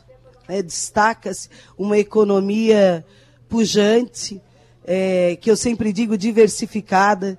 Não é a, somente a capital do mel, é a agricultura pujante que nós temos aqui representada aqui na nossa feira, na nossa COPAF, cada vez se diversificando mais. Ao mesmo tempo, destaque na América Latina para a produção de descartáveis plásticos, para as fritas cerâmicas, para metal mecânica e implementos rodoviários, para tintas moveleiras, para o setor é, atacadista de supermercados, é, enfim, uma economia e capital latino-americana agora do picolé também. Então, Maravilha. Então veja a diversificação da, da economia né, na nossa cidade. Do sorvete ainda não somos latino-americana, somos do picolé. Maravilha. Uh, quando, assim que a senhora venceu a, a eleição, e muito respeito sempre pela, pela sua trajetória e seus planos e as Obrigada. suas ideias, mas uh, na primeira conversa que tivemos, uh, eu sugeri, olha, a grande obra que vai marcar o seu mandato é a duplicação da rodovia uh, Paulino Búrigo, a SC 445. E eu entrei agora, vindo para cá, um, pe peguei um, um, trecho da. vim pela Via Rápida e depois peguei um trecho da, da rodovia SC 445. Meu Deus, é uma procissão, né? É uma procissão. Toque toque devagarzinho, tranca e para, e tranca e para. Quando é que duplica, prefeita? É uma obra necessária, de caráter regional. É, a prefeitura fez a parte dela, é, colaborando com o governo do estado, elaborando o projeto para agilizar, visto ser a troca de governo, fizemos em duas etapas o projeto. Trecho 1, que vai da BR-101 até a administração central do Giasse, é, já licitado, em obra, em execução, segundo o governador, o dinheiro em conta, né, para poder ter iniciado a obra. E o trecho 2, em elaboração do projeto, devemos apresentar ao governador Jorginho até início de março. Enfim, e quero te confidenciar que o meu maior incentivador para ir atrás dessa obra foi você, Adelor Less. Toda vez que eu ia à rádio, ele me cobrava, seu Zefiro. Dalvânia, não pode deixar passar aí a, BR, a SC445. E realmente, a SC445, ela é a veia, não é veia, né? É a artéria. É a artéria, é a, artéria, a horta, que é, faz o, a ligação com a metrópole, que é a cidade maior Criciúma, com as demais cidades da região, que liga a BR-101, mas num modelo humanizado, urbanizado, é, respeitando né, o comércio, a indústria consolidada, as margens da nossa SC 445. O coração, se tiver com a artéria entupida, para para o coração e você vai o, o, o teu organismo não, não, funciona. Então tem que desobstruir a, as artérias principais. Exatamente. E a artéria principal de, de Sara é aqui a rodovia é Paulino Muring. Então parabéns pela por entender isso e brigar por isso já primeira etapa pronta. Será que não tem solução de continuidade? Não corre risco agora com a mudança de governo? É, quando se dá uma ordem de serviço no final de um governo, você tem que deixar depositado o recurso daquela obra, né? Hum. E foi isso que o governador fez. Maravilha. Deixa eu conversar com o anfitrião. Uh, estamos aqui, estamos fazendo esse programa especial aqui em Sara, aqui na Feira da, da Agricultura fa Familiar, que tá, está acontecendo aqui. Acontece toda sexta-feira. Muito bom dia, senhor presidente Fabiano Bortoluto. Bom dia, Delor. Bom dia aos ouvintes da Rádio Som Maior. Bom dia aos componentes da nossa mesa aqui, uma mesa repleta de parceiros, de autoridades aqui da, da, da cidade de Sara, que muito honra a Copaf de estar tá sendo feito esse programa aqui na, na nossa feira. A feira acontece toda sexta-feira, sempre das 7 às 13, e a gente trouxe uma edição extra também nesse ano passado, nesse ano que está encerrando, né? Para as quartas-feiras. Toda uhum. quarta-feira, das 16 às 19. A gente tem uma parceria fundamental com a, com a, com a Prefeitura, também com a Cooper Aliança, né? O Dedê está aqui também firmou um vale que ajuda a movimentar essa feira. Maravilha. São quantos cooperados? A Copaf tem 135 cooperados, a Copaf tem 22 unidades de beneficiamento de, de verduras e hortaliças, a Copaf tem 41 famílias que entregam no, no PENAI, no Programa de Aquisição de Merenda, né? Que é uma parceria do governo federal com o município, né? Tem também nove, 10 famílias hoje na feira, que participam da feira e vendem seus produtos aqui. E tem mais 10 famílias também com certificado orgânico de produtos com certificado com selo orgânico. Maravilha. Uh, a agricultura familiar é muito forte aqui ainda em Sara? Com certeza. Sara uh, nasceu na, na, na, base aí da, da agricultura e continua né, crescendo no, no, no meio rural ah, com a implantação de estufas hoje de produção, de produção de morango, de produção de pimentão, de produção de tomate. Né? Claro que o fumo é ainda eu acho que é o que caminha mais, mais à frente, mas a, de, a diversificação está sendo grande. A soja, como a prefeita lembrou aqui agora, né? o milho, né? como tem se destacado também nos, nesses anos aí de, de pandemia, que foi muito consumido, né? até muito exportado. Maravilha. Parabéns para vocês e que essa, essa articulação só cresça, só cresça. E o apoio do, do município é, é importante para que a, a cooperativa uh, consiga cumprir o seu papel. Essa feira é, é, uma ação importante, mas principalmente essa organização por, colocando no, no mercado. Parabéns. Sim, Adelor. Isso é economia. Economia, é, pequena economia, microeconomia, pequena, micro, que gira e que gira a roda. Né? Ok, ok. A gente tem muito a agradecer ao Poder Público aqui de Sara, que foi sempre parceiro aqui na feira, sempre disponibilizando espaço, recursos para a gente estar tá, uh, fazendo essa feira acontecer. Perfeito. Muito obrigado, prazer tê-lo conosco ali e obrigado por nos receber aqui na feira. E quem representa o setor produtivo em Sara e que sempre que se fala em, nas empresas, nos negócios em Sara. O primeiro nome que vem, falando em Sara, é o seu Zefiro Giassi, que nos dá a honra de estar aqui. Bom dia, seu Zefiro. Bom dia, Delor. Bom dia a todos os ouvintes. Bom dia a toda a mesa. É um prazer da gente estar aqui nesse momento, nesse ambiente tão agradável. É um dos. É, uma, é uma espécie de anfitrião também aqui, né? Seu Zefiro, né? Tem a chave da cidade. Não tenho a chave, talvez eu tenha maior idade. Não tenho, é, teria a responsabilidade, então, de ser pelo menos exemplo da, da, do pessoal. Né? Mas quando eu falei, Adelor, da, do ambiente que me encontro, porque eu vim do meio rural, eu tenho a minha origem na agricultura. E quando vejo os agricultores expondo aqui os produtos naturais, para mim é uma satisfação muito grande. Porque o meu maior esporte é quando saio aqui para o interior, observando aquelas belas roças de milho, a forma como se cultivam a terra, e para nós, vendo aqui expondo produtos quase todos da terra, realmente nos enche de alegria, vendo que Isara continua no caminho certo. Chicão, o seu Zefiro tem muita história para contar e muitas passagens interessantes. O que, que mais te chama a atenção? O que mais me chama a atenção no, no seu Zefiro é. O seu Zefiro, primeiro, que ele é um, ele é um patrimônio histórico para nós aqui da cidade, né? Eu, quando eu falo, ah, eu moro na Içara, do que Içara? Tá lá no Rio de Janeiro, Içara, Içara é terra do Zefiro, cara. As pessoas lá no Rio de Janeiro, ah, terra do Zefiro. Mas o seu Zefiro, ele tá aqui, o que mais me chama atenção é esse espírito que ele tem de, de eu sou, de, o que ele falou, eu sou de mais idade, então tem que pelo menos ser o exemplo. Ele tá aqui por um tempo e já vai ter que sair porque tem trabalho para fazer. E ele compartilhava conosco aqui em off que os dias mais difíceis para ele é o, é o sábado e domingo porque ele gosta de trabalhar, gosta de se ocupar, gosta de estar nesse meio, na lida. Então isso é o que mais me chama a atenção dele. E toda vida que eu dou uma desanimada, eu digo assim, ó, essa hora o seu Zefir deve estar trabalhando, vou trabalhar mais um pouquinho. Vou levar ele pra agenda comigo no sábado e domingo. Pode fazer parte. Já está escalado. O senhor saiu da, da, agricultura, da agricultura com que idade? E já saiu para fazer trabalhar com armazém, comércio?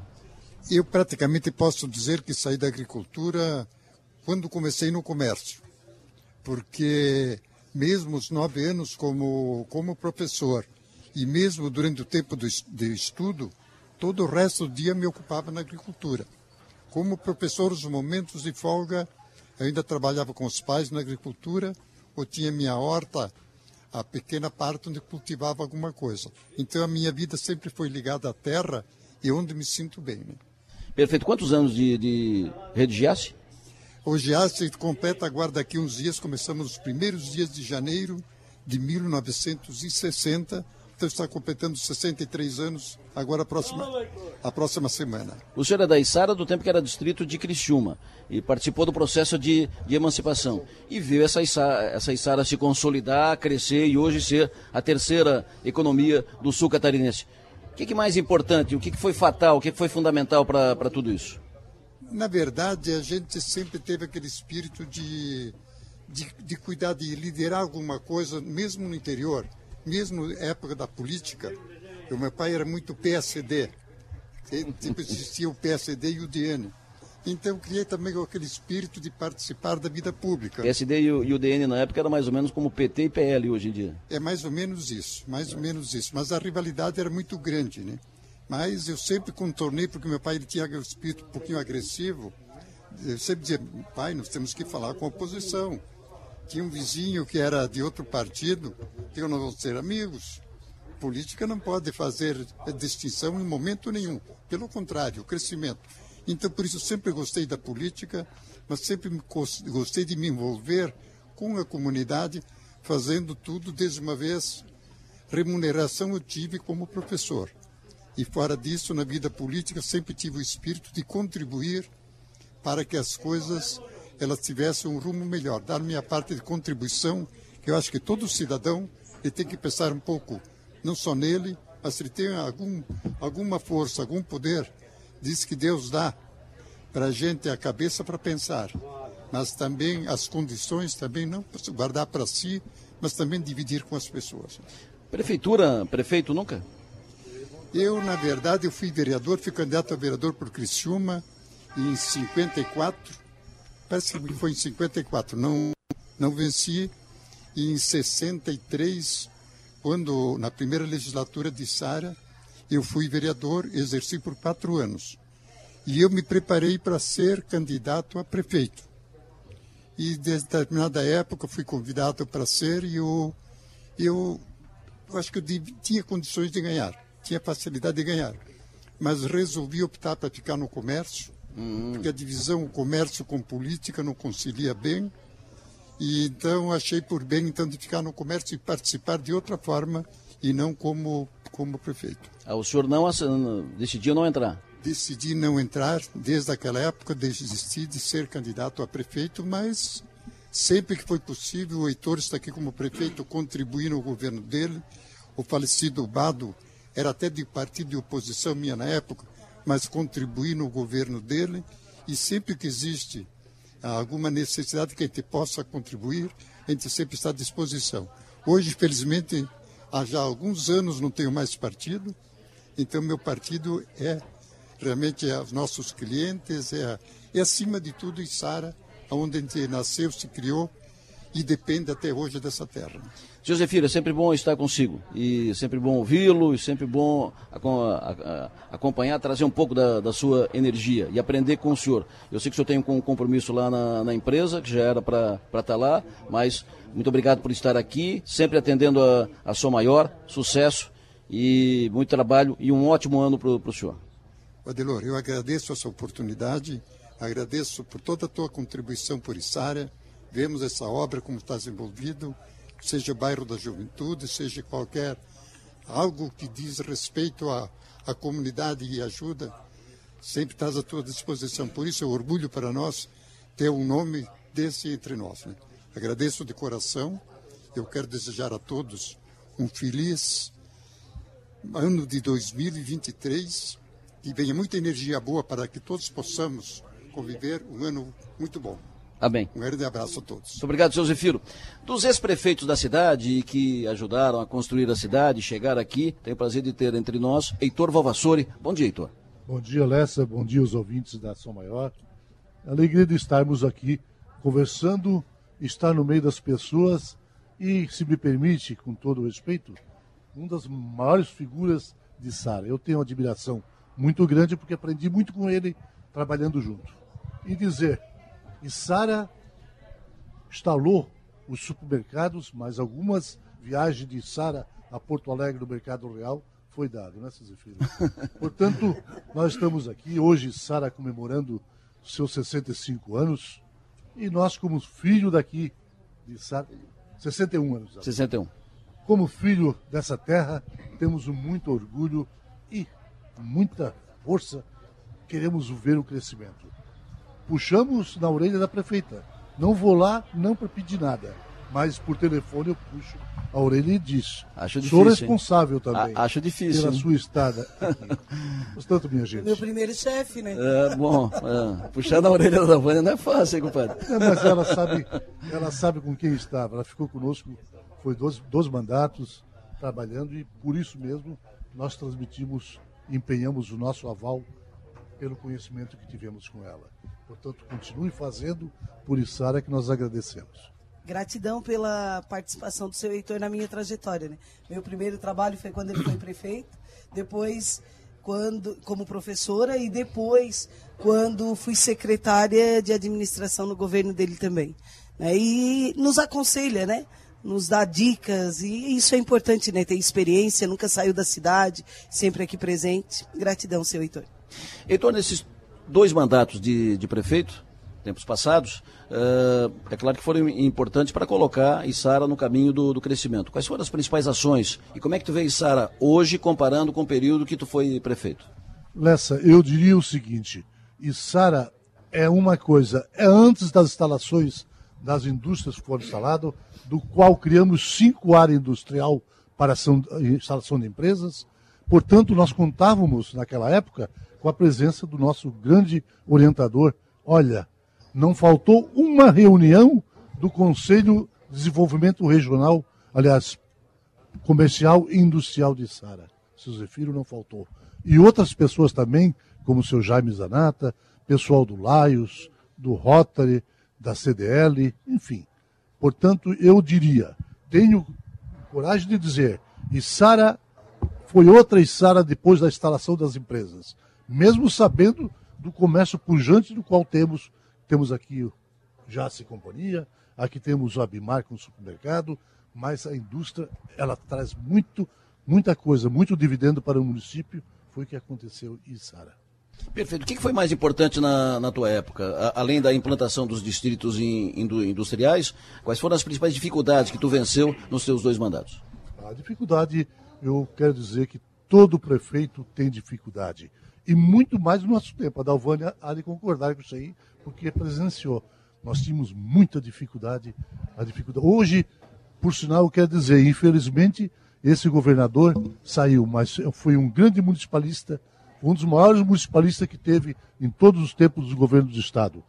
E isso fez com que os municípios tivessem arrecadação, tivessem a participação do governo estadual no desenvolvimento. E Sara está crescendo, cresceu e vai crescer muito mais. Vou dizer uma coisa que eu sempre apregoei. Dentro de 20 anos, Içara será polo da região. Sem medo de errar. É, eu, Içara caminha para ser a segunda em pouco tempo. É uma, é uma possibilidade real, né? uma possibilidade real, pelo crescimento que ela, que ela vem tendo, mantendo esse nível de crescimento, e Sara se encaminha para ser, em pouco tempo, a segunda. Concorda, prefeito? Eu ainda é defendo, real. né, a, como polo industrial. Criciúma é a cidade dos serviços, do comércio e, e Sara tem extensão territorial, tem logística cortada pela BR-101, pela, pela SC, pela Via Rápida, para ser o polo industrial da região diversificando a agricultura, respeitando o comércio e a, a, indústria ela movimenta o comércio, é óbvio, né? Então ela tem o potencial para ser o polo industrial da nossa região. E o que está sendo feito? O que, que tu projeta para consolidar isso? Para facilitar a isso? A mobilidade, né? Quando se fala na SC 445, é a mobilidade, é a qualificação da mão de obra. Nesses dois anos de governo, nós focamos fortemente. Secretaria de Assistência Social não é só para a cesta básica, tem que ser para qualificar a mão de obra. Fizemos uma parceria forte com o Senai. A maior parceria do estado de Santa Catarina com o Senai é de Sara nesses últimos dois anos com a qualificação e a, uh, ao mesmo tempo fazemos a, a parceria com as empresas. Os cursos ocorrem dentro das empresas para ter a aula prática, a prefeitura paga o Senai e são aproximadamente 500 pessoas formadas, né, profissionalizadas em apenas dois anos. Então, preparar a cidade para isso é a mobilidade, é a mão de obra e por aí vai, né? Eu quero ouvir. Se me permite, Lessa, claro. Eu diria, Dalvânia, desde o nosso tempo como prefeito, nós incentivamos sempre o Cefet. E, infelizmente, porque o Cefet, como ela disse, é que traz especializar a mão de obra para todos. É a solda, para, enfim, todos os sentidos. Mas, infelizmente, logo em seguida, esqueceram. Eu quero conversar agora sobre essa questão do setor produtivo, área industrial. Quero conversar com três, uh, três, uh, três representantes é, três uh, atores de, desse processo. Um é o presidente da, da cooperativa, que esse, esse, esse, segmento não avança se não tiver energia. Tem que ter energia, uh, tem que ter energia ga garantida para isso. E segundo, dois representantes aqui do setor produtivo, o Anselmo Freitas, industrial, uh, dono da maior, uma das maiores indústrias aqui uh, de Sara e da, e da região, e o Neném do, do Abimar, que assim ele é, ele é conhecido, é o seu sobrenome, o Neném que é vice-presidente da Associação Empresarial de Sara. Anselmo, bom dia, prazer estar aqui em Sara. Bom dia, Delor, uma pena que o seu Zefiro já está indo, né? Um grande abraço para o seu Zefiro aí, um abraço também para o Neném do Abimar, nosso prefeito Heitor Vavassori, é, presidente da cooperativa, o Dedê, nossa professora escritora Elza, nossa prefeita Dalvânia, né? E o Paulo Brígido aqui, né? Desde o tempo do Deluca, né, Paulo? Esse aí é Delor. É um dia muito importante, eu acho, é, essa movimentação que tu está fazendo juntamente com o apoio do poder público é, e mostrar para a comunidade, né, o, o potencial que Sara tem. Eu tive essa semana conversando com a prefeita e no final da conversa ela me disse: Tu não vai tirar a fábrica de, de Sara, né? aí, eu, aí eu pensei comigo: Mas por que, que tiraríamos a fábrica de Sara se aqui a gente tem apoio do poder público? Temos aí o apoio é, da Câmara de Vereadores quando precisamos votar qualquer questão com relação à indústria, né? E temos aí o apoio também da, da nossa cooperativa, né? Que aproveitar aqui para parabenizar, faz quatro anos que nós estamos juntos com o presidente Dedê, com todos os nossos diretores e dizer para ti, Adelor, que é com uma satisfação muito grande que depois de quatro anos, Neném, a cooperativa ela fecha, fecha o semestre, vou, vou roubar aqui as palavras do presidente, mas a cooperativa fecha o, o ano, né, com um superávit muito bom, é, não dá para falar muito, né, presidente, porque senão a turma vem atrás do FATS já, né? Então, é, e nós pegamos a cooperativa, já vinha com problemas no passado, né? E a gente exatamente pegou a cooperativa juntamente com o presidente e com os demais diretores para tentar sanear né, a cooperativa e hoje é uma das referências aqui para a nossa região com mais de 44 mil sócios. Adelor, sobre, sobre a indústria, que está o copo, a realmente... Tua indústria, A tua indústria tu colocou na Isara por causa da, da energia? É, a indústria, nós começamos na Isara, na verdade hoje a planta de Isara ela é a nossa maior fábrica. Nós temos fábricas em Manaus, é, uma fábrica em Pernambuco, próximo a Recife, uma fábrica em São Paulo, Santana do Parnaíba, é, duas fábricas ah, no distrito de Lima Batista, é, não, no distrito do bairro de Lima Batista, né? E essa fábrica que é a maior nossa, que é a fábrica de Sara. Perfeito. ideia de, uh, de ampliar aqui a fábrica de Sara? Não, a fábrica de Sara nós não temos condição de ampliar, mas nós temos um projeto é, que pode ser que a gente, a gente comece a, esse projeto é, ali no, na frente do, do depósito do JAS, da administração do JAS, onde nós temos ali uma área grande de, de, de, de terra. Pode ser que a gente transfira a fábrica para ali no futuro, né? Mas hoje ela ainda é uma fábrica muito rentável, é uma fábrica que tem aí quase 300 funcionários. E se nós tivermos que mudar do local, provavelmente nós perderemos muita mão de obra especializada, que é o pessoal que mora nos arredores, mora ali na, na Vila Nova, né? E nos bairros próximos, mineração inclusive. Então a ideia, a princípio, não é mudar não. Perfeito. Como é que é uh, o, o, trabalho, como é que é operar aqui em Sara, São? Por que a, fa a facilidade da, daqui de Sara? A facilidade de Sara é exatamente é, é, esse apoio que a gente tem é, do poder público, da cooperativa. É, tu imagina, Delor, é, nós temos uma fábrica lá em Pernambuco e lá é a CELP, a Companhia de Energia Elétrica, né? E nós queremos aumentar a fábrica lá e ter um poste dentro do nosso terreno e faz dois anos que nós estamos tentando tirar o poste e o pessoal não tira. Falta energia três, quatro vezes por semana, né? Bah. E o pessoal demora para atender. E aqui a cooperativa é praticamente ligou, a cooperativa já está na porta da empresa para atender, né? E o poder público também, as licenças, tudo. É, acho que a prefeita da Vânia tem procurado desburocratizar tudo isso aí e ajudar bastante o setor produtivo. O que, que tu produz aqui na tua unidade de Sara? Aqui nós produzimos toda a, a parte de descartáveis plásticos, copos, pratos, potes, pote para para sorvete, enfim, uma enormidade de produtos descartáveis. É, então aqui a nossa maior unidade, nós fizemos aqui mais de mil e, e poucas toneladas por mês. E como a prefeita falou, Sara também é a capital do descartável. Nós temos três grandes empresas aqui, que é a Copasa, a Copo Sul e a Cristal Copo. Perfeito. Chicão, que pergunta que tu quer fazer para o Anselmo Freitas, ô Chicão? Presida?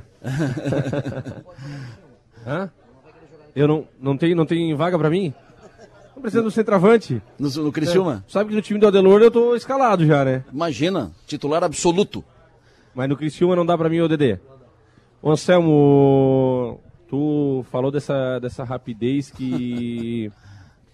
que é aqui, né? Que, que em outros lugares tem alguns, alguns problemas em relação à energia. Aqui, toda a estrutura do município resolve muito rápido. Mas eu queria te dizer que isso também é uma resposta para aquilo que tu representa aqui para a cidade, cara. Tu é um empresário que é, é uma das referências aqui na cidade e sempre é bom te ter perto. E os antigos sempre ensinam que quando a gente quer ter a pessoa por perto, a gente tem que tratar bem, tem que ser cordial. Então eu espero que continue sempre essa relação boa para que a tua empresa, a região continue crescendo e tu sempre fica aqui perto de nós. Lá o pessoal lá de cima dos outros lugares, tu só liga. Liga, telefona, manda mensagem e fica aqui. ah, isso aí, Chicão, obrigado, obrigado pelo carinho, né? Eu disse pro, pro Adelor, Adelor, fizesse uma boa aquisição, hein?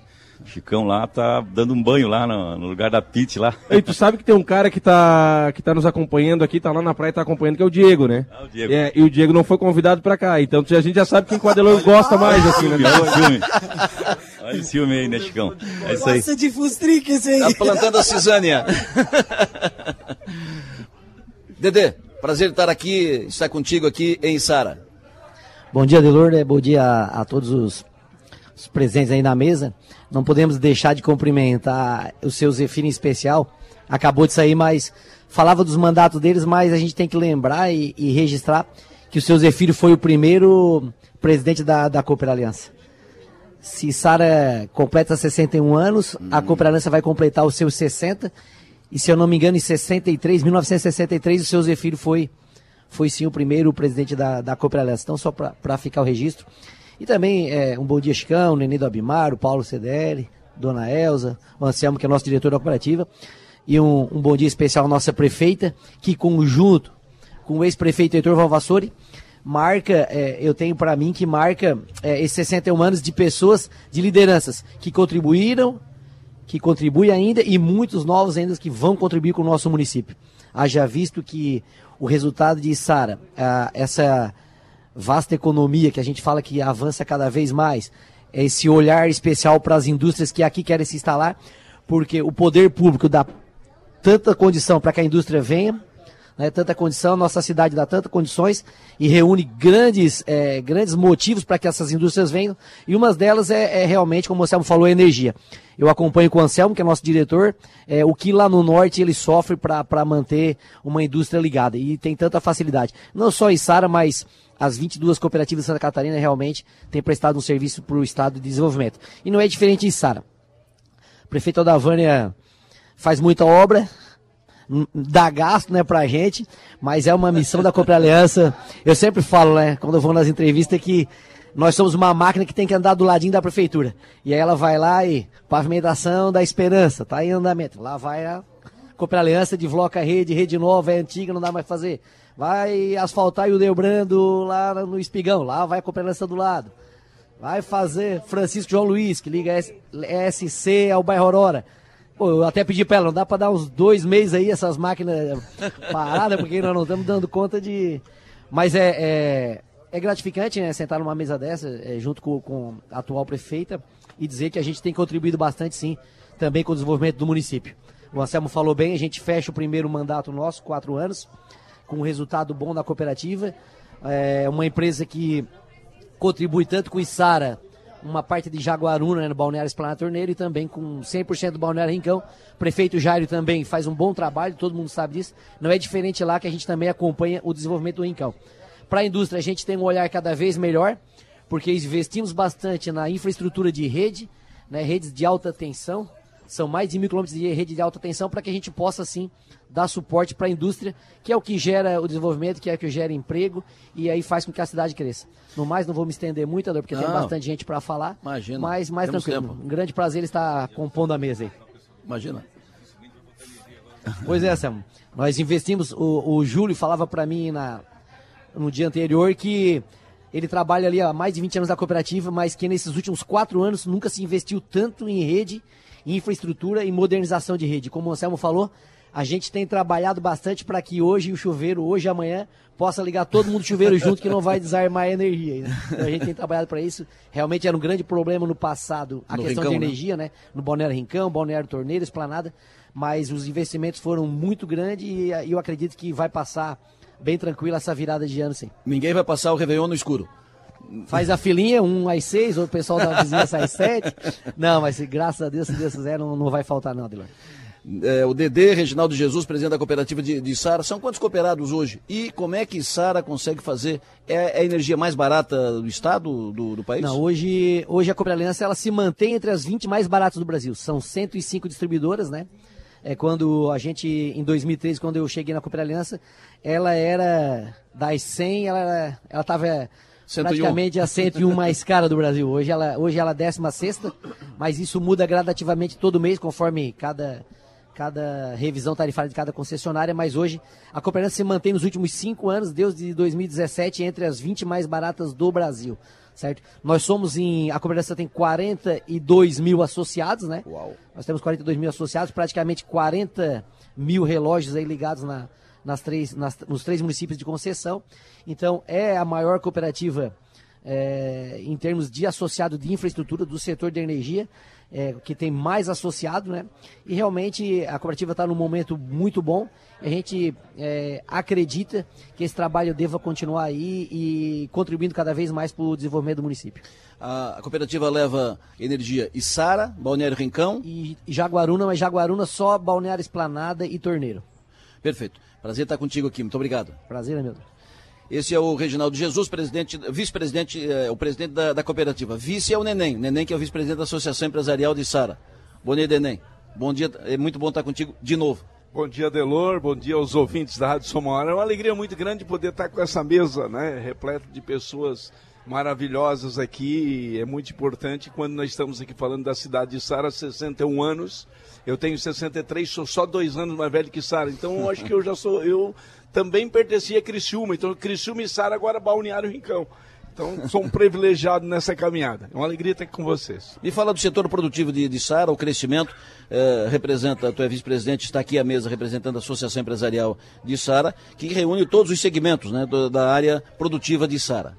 E Sara eh, tem sido uma cidade punjante, né? Tem crescido muito nos últimos anos. Exemplo é o Anselmo Freitas eh, falando sobre a sua empresa, o pedido da, da prefeita que permaneça sempre em Sara, mas eh, além do Anselmo tem um, grandes empresários com essa qualificação que tem produzido muito, muito em Sara e nós temos hoje eh, somos sem dúvida nenhuma a, a bola da vez se nós analisarmos a BR 101, mas com o trabalho que a prefeita tem feito e com esse carinho que ela tem tem tido com os empresários, automaticamente seguros que estão aqui e traz novos para nós crescermos cada vez mais.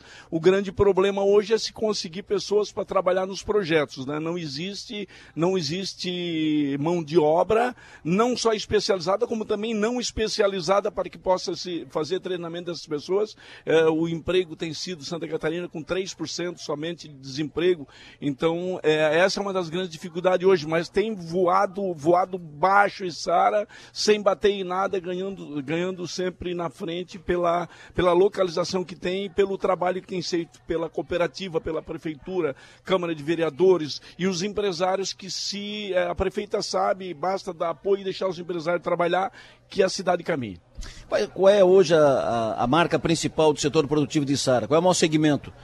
que mais contribui para a economia de Sara, que gera o, o maior número de, de empregos? E Sara, e Sara hoje ela é muito pulverizada, né, Adelor? Tem, temos grandes empresas aqui, nós temos Copo Sul, é, nós temos a, a, a Cristal Copo, Copasa, Librelato, é, Esquimó, que hoje é a capital. Faz, né? faz isso ser a capital faz, do picolé? Do picolé. É, nós, são tantas as, as, as, empresas que a gente pode esquecer de, de, de, de falar. Farben, olha só o seu, né? O pessoal que era daqui de Criciúma veio para Içara. Quem vem para Içara e adota Içara, Delor, precisamos botar uma sucursal, como diriam antigamente, da Som Maior aqui também. apesar de que você atinge todos, todo, praticamente toda Santa Catarina, a região litorânea inteira, de ponta a ponta. É, a gente sabe do alcance da Som Maior. Mas Içara, assim, ó, ela é uma diversificação, a área de agricultura, de agricultura o que representa também para o nosso município. Então, ela é realmente pujante em todos os segmentos. Então, Isara está tá voando, está voando. Nós estamos muito bem em Isara. Nós esperamos que, que com a entrada do novo presidente não haja nenhuma alteração que deixe o empresário continuar trabalhando sem, sem crucificá-lo. Porque se deixar continuar trabalhando, o Brasil vai em frente e nós, sem dúvida nenhuma, Isara é, vai continuar com essa, com essa, sempre com essa visão diferenciada. Porque o Issarense ele é muito trabalhador, ele é muito visionário e ele é muito sério naquilo que faz. Então, onde passa, as portas estão abertas. Tanto é que, se você avaliar Cristal Copos, a, a, o, que, o que o Anselmo já tem no Brasil hoje, distribuído no Brasil, por quê? começou o projeto aqui na região e começou Isso. a ver. E quando, onde ele chega, as portas estão abertas pelo respeito que tem esse cara, é um cara diferenciado. Então é isso. Seu Zefiro, olha, olha só se nós analisarmos o seu Zefiro. Professor de quarta série, que hoje é um dos maiores empresários de Santa Catarina, é um ícone para nós e é um içarense. Isso nos dá muita alegria para todos nós, né? Eu vi o Anselmo uh, montar a Cristal Copo. Eu fui com, com o Anselmo quando ele alugou, prime alugou o primeiro pavilhão e uh, recebeu a primeira máquina e ele levou lá para mostrar a máquina. Não tem a criança quando ganha uma, uma, bicicleta no Natal? Era a mesma empolgação. O olho brilhava e ele mostrava porque essa máquina vai produzir copo e tal. E hoje, quando eu vou lá no, no, no escritório da, da, Cristal Copo e olha lá de cima, aquilo cheio, e aí ele pegou um pavilhão, outro pavilhão, outro pavilhão e ampliou e mais uma unidade, mais outra unidade, mais outra unidade. Então, o crescimento do Anselmo é. A, a, sou testemunha ocular disso, sou testemunha e disso. Vibra, né? E, e ele, ele vibra, vibra, Ele vibra com aquilo que faz. Isso é fundamental. Como tu vibra no, no teu negócio. Exato. Vocês dois são muito semelhantes nisso. Por isso que o negócio avança. Olha o meu privilégio de que sou semelhante a esse ícone. muito bom, mas eu não, eu não trouxe o escritório, não trouxe a sucursal da Soma Maior para cá, mas eu levei Sara para dentro de, da Soma Maior, representado pelo Chicão aqui e pelo Diego. Tinha que levar mel para lá. Vamos, vamos conseguir 42 mil clientes, assim igual a Cooper Aliança, nós vamos ser a maior do Brasil. Imagina. O Neném está à tua disposição, Chicão. O Neném que eu. Tu sabe que eu já. Eu não sabia que ele era o Neném do Abimar. É, eu encontrei ele várias vezes já, e, mas é um neném, né? O cara é novo, né? É lógico. Tá, tá bem mais conservado que eu, porque eu rodei vazio, né? Muito tempo, né? mas, o, ne, o neném que agora montou o, o primeiro show. Tu visse o shopping? Que shopping, eu vi. Uma loucura. Tá uma, uma estrutura fenomenal ali no, no Balneário na Rincão. Pedreira. E, e, um presente para toda a comunidade ali, né? Que tem na. Uma ousadia, né? Acima de tudo, né? Mas, ousadia. Chicão, Chicão, assim, ó, é, a, o, o ser humano ele precisa ter gratidão. Nós começamos em 1980, eu, meu pai, minha mãe, meu irmão Donizete e o nosso irmão José, que é especial, que tem deficiência mental, mas é um grande presente na nossa família, na nossa vida, ele é o nosso, é o nosso ponto de referência. Nós começamos ali só nós quatro, mais o Zezinho, que era, inteirava a quinta pessoa. E eu fui na inauguração, ah, tinha sete anos. É, viu só? Então, assim, ó. Primeira vez que eu vi caldo mágico. Ó, então, assim, ó, nós começamos ali muito pequenininho. Aquela, aquelas pessoas nos abraçaram, deram oportunidade, nós fomos em frente. E aí nós fomos em Araranguá, temos uma loja com aquele perfil ali. Nós tínhamos que voltar para ali. Vocês conhecem a loja do Abimar em, em Araranguá? Não. Conhece? Conhece, Samba? Uma loucura. É o mesmo perfil. Enorme. O mesmo É, perfil daqui mesmo da perfil Santa. Pedreira. E aí nós tínhamos. Primeira vez que eu passei na frente, ah, aqui vai ser o Abimar. Esse homem doidou. É um negócio enorme, enorme. E passa lá agora, cheio. Também tem propaganda na sua maior, né? Aí- tem que ir pra frente. Aí, aí chegou, nós temos que devolver. Então, aquilo ali, na realidade, é o projeto Gratidão. Ele é devolvendo para as pessoas aquilo que fizeram por nós. Nós estamos muito felizes, realizados. Ele não está pronto ainda. Eu espero que até o final de janeiro o restaurante já esteja funcionando, a segunda parte esteja pronta e graças a Deus. Eu quero agradecer a Deus pela oportunidade que deu, aos amigos que nos dão esse incentivo à participação. Se você não me conhecia, eu sou esse o neném. Nunca vou mudar. Nasci com humildade, fui abençoado por Deus para ir em frente, mas é só para continuar dessa maneira. Se um dia você vir que eu mudei, não eu sou mais o neném. Eu nunca vou mudar. Então, é um prazer também te conhecer, Chicão. Deus abençoe sempre a sua caminhada. E a gente- a gente vibra com você, né? ô- Vibra com você. energia lá no Abimar da, da Pedreira, tudo certo. Ou falta energia lá? Nota 10, nota 10. Não, não, a Cooper Aliança é, é uma das empresas nota 10 do estado de Santa Catarina. Sem dúvida nenhuma, eu sei porque eu participei da baixa do preço da energia. Eu fui uma das pessoas, fiz três viagens em Brasília na época, porque eu não faço parte do conselho da Cooper Aliança, mas eu faço parte do conselho É. dos consumidores. Realmente- Eu defendo os consumidores. Fala, Dedê. Realmente o, o neném, ele. Eu sempre falo que a primeira. Ele é tão simples, como ele acabou de dizer pro Chicão, que quando nós. A primeira vez que ele, que ele pegou um avião aqui em Criciúma, era pra sentar, botar o cinto, o cara mandou e ele não conseguiu. Ele levantou e disse: Olha lá o meu mercado lá embaixo, olha lá, olha lá. Aí o pessoal, aquela vergonheira no avião, vamos Tá sentar aí. E aí o, cara pegou, atenção, passageiro, filhos, sentem. Ô, neném, senta aí, cara. O neném Tá, fez- não acredita nem na metade. Não, verdade, verdade. Fez essa viagem e ele, é, junto com outras lideranças da, da Isara, da, da cidade, é, 2013, 14, né, 15, sei lá. E a gente trabalhou bastante, muito forte. O Neném foi grande parceiro para que a gente conseguisse, em 2017, que finalizou o processo, a redução de energia para a cidade. Estamos aqui em Sara, estamos fazendo esse programa, esse, tre- esse trecho, essa parte do programa aqui em Sara. Eu saí das férias para vir exatamente, especialmente fazer eh, esse, essa programação especial aqui em Sara, em respeito a Isara, comemorando o aniversário de Sara, 61 anos e Sara está comemorando hoje. Estamos aqui na Feira da Agricultura Familiar, estamos aqui com a prefeita, com empresários, com representantes da comunidade. A professora Elza está aqui conosco também, vou falar da, da história de Sara. Prefeita, segurar o Anselmo aqui não vai ser fácil, porque o que esse homem é assediado diariamente Eu sei. Por municípios E vizinhos. agora ele é pop, né? Foi presidente do Criciúma. É, Pop. deu uma reviravolta na- no, do Criciúma na gestão dele. Parabéns. Anselmo é meu amigo, né? E que honra que eu estou ao lado da minha primeira professora. Olha só, que legal. Dona Elza foi a minha primeira professora. Na pequena escola do Ausentes, escola Alfredo de Lagos, em 1982. Maravilha. Dona Elza fala con- conosco em seguida sobre a história de, de Sara. Bom dia, professora. Bom dia, Dilor. Bom dia a todos os ouvintes da Som Maior. É um prazer muito grande estar aqui e, sobretudo, a mulher silenciosa que eu sou, escutando tudo e, é claro, gosto de escrever, né? Estou aqui rodeada de pessoas muito amadas e até as minhas crianças, né, Dalvânia, né, neném? Aquelas crianças que eu vi nascer e acompanhei. O neném né? foi seu aluno também? Não chegou a ser meu aluno, Ah, tá. mas eu era muito amiga da mãe dele, que era professora, fui cliente sempre da loja da Dona Maria. A gente teve uma participação de vida muito, muito aprofundada. Maravilha. Estamos aqui também à mesa com o Paulo Brígido, que é o presidente da, da CDL de Sara. Paulo, bom dia. Prazer tê-lo conosco. Bom dia, Delor. Bom dia, ouvintes da Som Maior. Peraí, tem que ligar aqui, Paulinho. Aí. Pronto. Bom dia, Adelor. Bom dia, ouvintes da Som Maior. Bom dia a todos da mesa. É um prazer te receber novamente aqui. Eu sei que todos os anos tu não falha. Todos os anos Adelor está aqui. Parabéns pelo teu programa, parabéns pela tua iniciativa e, e Sara sempre de portas abertas. Sempre bom estar aqui, sempre bom estar aqui. Me fala do comércio de Sara, aos 61 anos, como é que está o, o comércio de Sara, o tamanho, o, o encaminhamento, a, a, visão do comércio de Sara? O, a Bimar está muito forte, supermercado gente.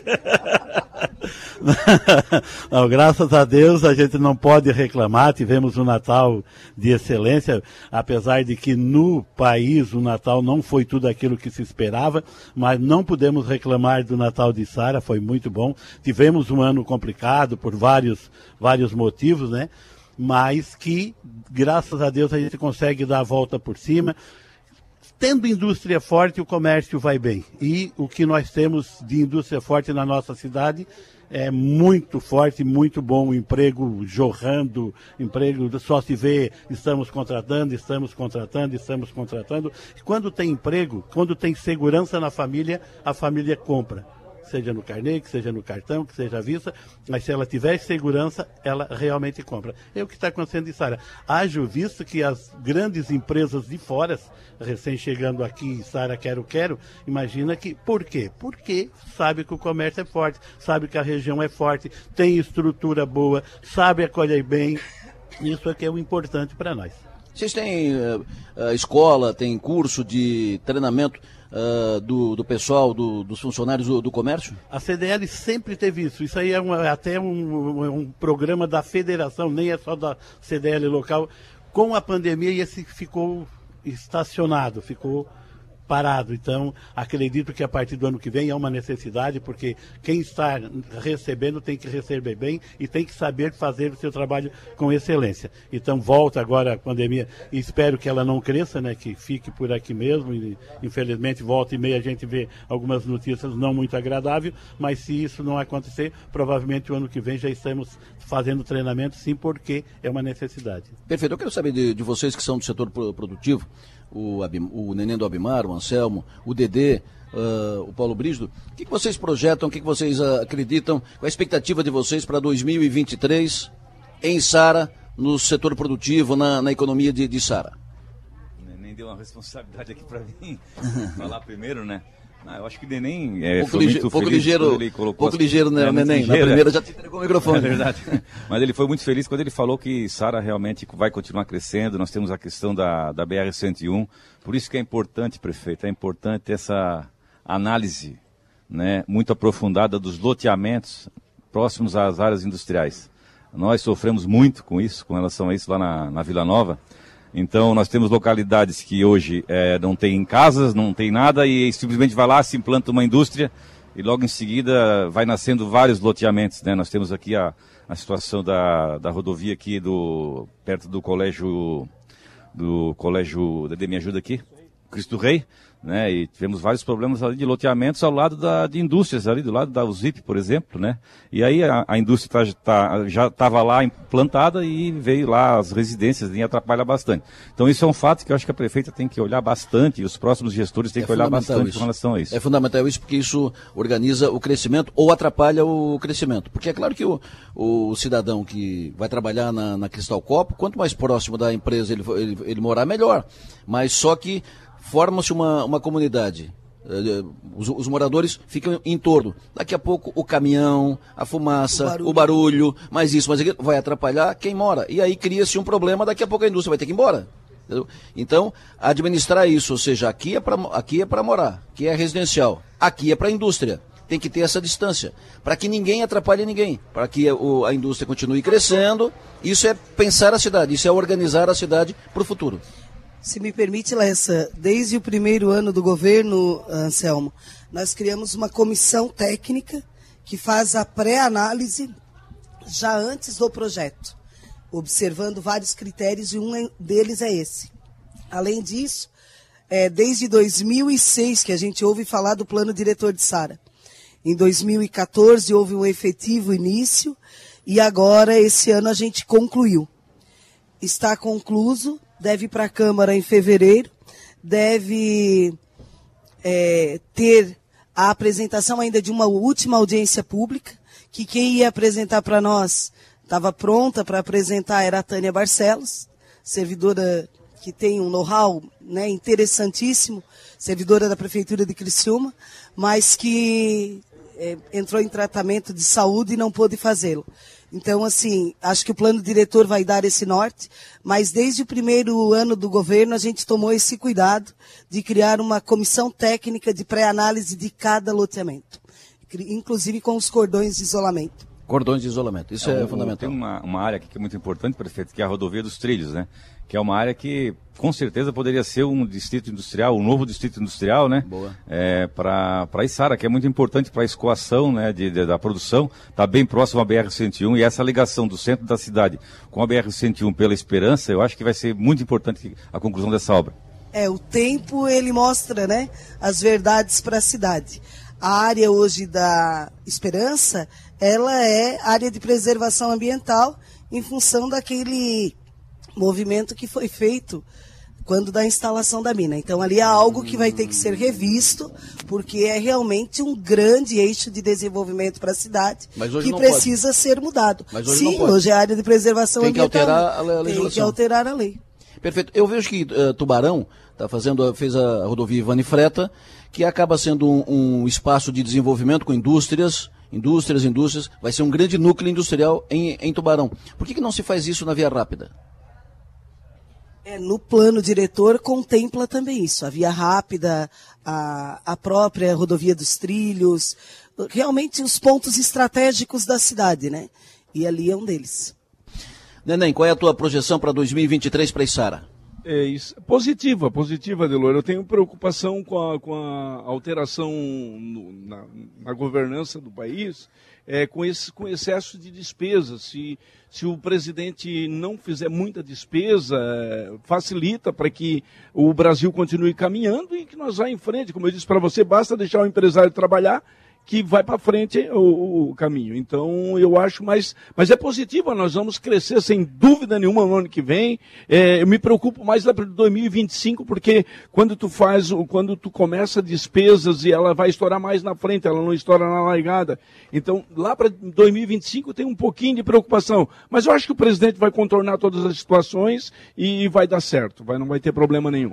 Foi um prazer estar contigo mais uma vez. Sei que tens compromisso, sinta-se liberado. Alegria muito grande poder falar na sua maior, estar do lado desses, desses ícones aqui de Sara, o Lucas Lemos que me acompanha, em nome da nossa presidente Atati, desejar a todos um, um, feliz, um feliz ano novo, muito sucesso. A associação comercial é a Casa do Empresário, nós estamos à disposição fazendo treinamentos, fazendo grandes projetos, unindo os empresários e estamos lá sempre à disposição para poder desenvolver cada vez mais o município de Sara. Sucesso, sou maior, sempre em frente. Tamo Deus abençoe a todos nós e um ano que vem de muita felicidade para todo mundo. Perfeito. Quero botar também na, na conversa um uh, representante do setor produtivo, comerciante da nova geração, filho do seu João Zanetti, Gustavo Zanetti, uh, comerciante de material de construção. Gustavo, prazer tê-lo conosco aqui. Bom dia, bom dia, Delor, a todos os ouvintes da rádio, o pessoal que está aqui presentes aqui na praça. É, a gente fica feliz de estar participando, tendo junto do crescimento da Isara. Nós temos empresa aqui no ramo da materiais de construção desde 1981. Uhum. ano que vem a gente completa 42 anos. É importante. A gente fica feliz de estar numa cidade privilegiada igual a Isara. É a questão de estrutura, a questão a gente vê o crescimento, os empresários. Nós, como estamos de frente com o povo, a gente fica muito feliz também. Às vezes vem pessoas de outras cidades, vêm morar em Sara, é, elogiando a cidade. A gente fica feliz por fazer parte e ver todo esse crescimento. É muito importante. E o crescimento passa pela tua loja, né? Porque Com certeza. Gente... Quando cresce, compra material de, de construção. Com certeza. A gente, como a gente tem a nossa empresa localizada na beira da IC, muita gente vem de outras cidades, Criciúma. E é sempre interessante e a gente vê como o pessoal elogia a cidade. Isso é muito importante. Fora os pontos, né? Localização, toda a estrutura, o povo da Içara, a gente tem que valorizar o nosso povo, né? A maioria também agricultores, pessoal igual o meu pai que veio também do agronegócio, da, da, da agricultura, né? Com o seu Zé Filho também passou, então é muito importante. O que, que tu espera para 2023? Um ano melhor do que foi esse ano? Na verdade, 2023 a gente vem de uma transição né, na parte presidencial. A gente aposta que dê tudo certo, que a gente venha no mesmo crescimento como o Brasil vem vindo. E estamos trabalhando, que Deus abençoe, né? Que dê tudo certo. Para a cidade, com certeza, começamos com a duplicação. Para mim, para nós, nós, como empresário desse, vai ser muito importante para melhorar o fluxo. Muito. E um projeto também que vai ajudar muitos comerciantes. Né? A gente tem um, um, projeto posterior que é derivados, algumas coisas que poderiam vir é, prejudicar e agora com certeza um projeto que vai melhorar bastante para nós comerciantes e para o povo. Maravilha. Professora Elza, me fale, como é que começou a ser, a ser organizada a emancipação de Sara? Quando é que Sara começou a se organizar? Como, como, é, que, como é que foi o trabalho para chegar na cidade de Sara, município de Sara, emancipação, consolidação? Bem, Edilor, nós tivemos dois momentos de movimento pela emancipação de Sara. O primeiro foi quando Ursanga Velha tornou-se distrito, em 1933 uma promessa de quando Uruçanga Velha cedeu para Araranguá a freguesia, que era, na verdade, o governo de tudo, né? Quando a igreja governava. O povo daqui, que já tinha a estação do quilômetro 47, já tinha o comércio da farinha de mandioca do pessoal do interior, né, do litoral, já brigou pela emancipação aqui, pelo distrito aqui, né, no quilômetro 47. Porém, ah, ganhou Uruçanga Velha. Uruçanga Velha foi muito importante.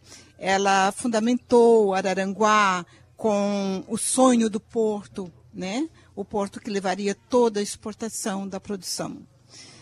Não aconteceu porque o porto depois não funcionou, né? A barra não era essencial. Então, a estação movimentou essa essa grande produção litorânea. Isso, isso era da década de 30, essa, essa ideia 30, do porto? Isso. Até hoje tem essa ideia do, do porto em, em Araranguá e que tranca na barra. Quando, quando fixar a barra, desobstruir a barra, abrir o canal, o rio Araranguá tem um calado maior, calado que é o fundo, né? Maior do que do porto de Itajaí, do porto de, de Itapoá, é o maior calado do sul do país. Quando abrir a barra, fixar, abrir e fixar e desobstruir a barra, a possibilidade de, de implantar um porto volta a ser uma, uma, uma possibilidade real de desenvolvimento da, da, economia. Araranguá hoje discute isso de novo. Exatamente. O porto funcionou de 1885 até 1930, né? Então, no, novamente foi uma perda muito grande. A laje de, a, a laje de Java também é, é um entrave para ali, né? Também para navegação de cabotagem. Mas a estrada de ferro foi o recurso, né? Foi o boom da época, né? E essa estrada de ferro deveria passar por Uruçanga Velha e Uruçanga Velha perdeu, né? Então ela veio para cá, para o centro de Sara. E Sara, então, iniciou o comércio, as pessoas se fixaram aqui devido ao comércio da farinha de mandioca, os atravessadores, né, do pessoal do litoral, que foram muito bem-vindos para o povo simples lá do litoral, né? E então, Isara ganhou a transferência desse distrito em 1944. De 1944 até 1961, não foi um tempo muito grande, mas foi um tempo que desenvolveu muito Isara e criou a ideologia de um município assim num, num lance muito rápido. E Criciúma não resistiu até porque parte do povo daqui eram de Criciúma e Criciúma estava no Rincão, né? Então ele só transferiu um governo aqui para Içara. E esse governo de Içara, ele veio e funcionou de uma maneira tal, porque Içara já tinha dois ciclos de economia: a agricultura, que era farinha de mandioca, e o carvão, que era na mineração. Então eram fortes já na época, né? O porto, o, a estação aqui, ela embarcava tanto o carvão quanto a farinha de mandioca. E isso desenvolveu rapidamente o nosso município de Sara. Ou seja, a farinha de mandioca e a estrada de ferro, fundamentais do desenvolvimento. Isso. Perfeito. E a luta da emancipação, como é que se deu a luta? Por quê? O que, que foi o que, que foi fundamental para dar o start? Bem, era idealista, não está aqui conosco o Zé Daltec, que gostava muito de falar sobre isso, né? Que ele foi um dos mentores, né? É, que nós tínhamos já aqui os vereadores que representavam Içara desde o tempo de Uruçanga, né? Isso. Já tínhamos vereadores lá em Criciúma. Ah, a falta de estrada, a falta de. Sempre a mobilidade que mais, mais é urgente na, na visão do povo, né? Então, eles reclamavam essa estrada precária, essa dificuldade de chegar até a estação, né? Depois, outra reclamação também do povo de Criciúma que queriam chegar até o Rincão e não tinha estrada. E duas coisas que funcionou muito bem. Criciúma disse assim, não. Mas o Rincão para nós é um elefante branco impossível, impossível mesmo para administrar. Então vamos deixar a Sara administrar. E aconteceu. Em dezembro eles pensaram, no dia 10 de dezembro foi levado para a Câmara de Vereadores de Sara, de Criciúma. Em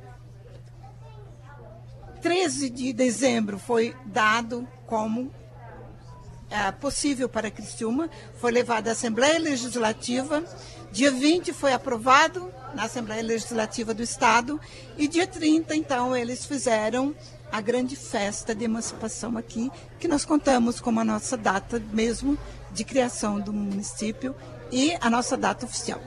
Embora hoje esteja mudado, né, prefeita? Mas é uma data que para nós, historiadores, não fecha. Vamos sempre estar Uhum. com o dia 30, como a, a grande data. Professora, prazer tê-la conosco. Sempre bom ouvir a história e sempre bom apoiar os historiadores, os pesquisadores e ouvir a, a senhora aqui falando da, da história de Sara é, é- é também um gesto nesse sentido.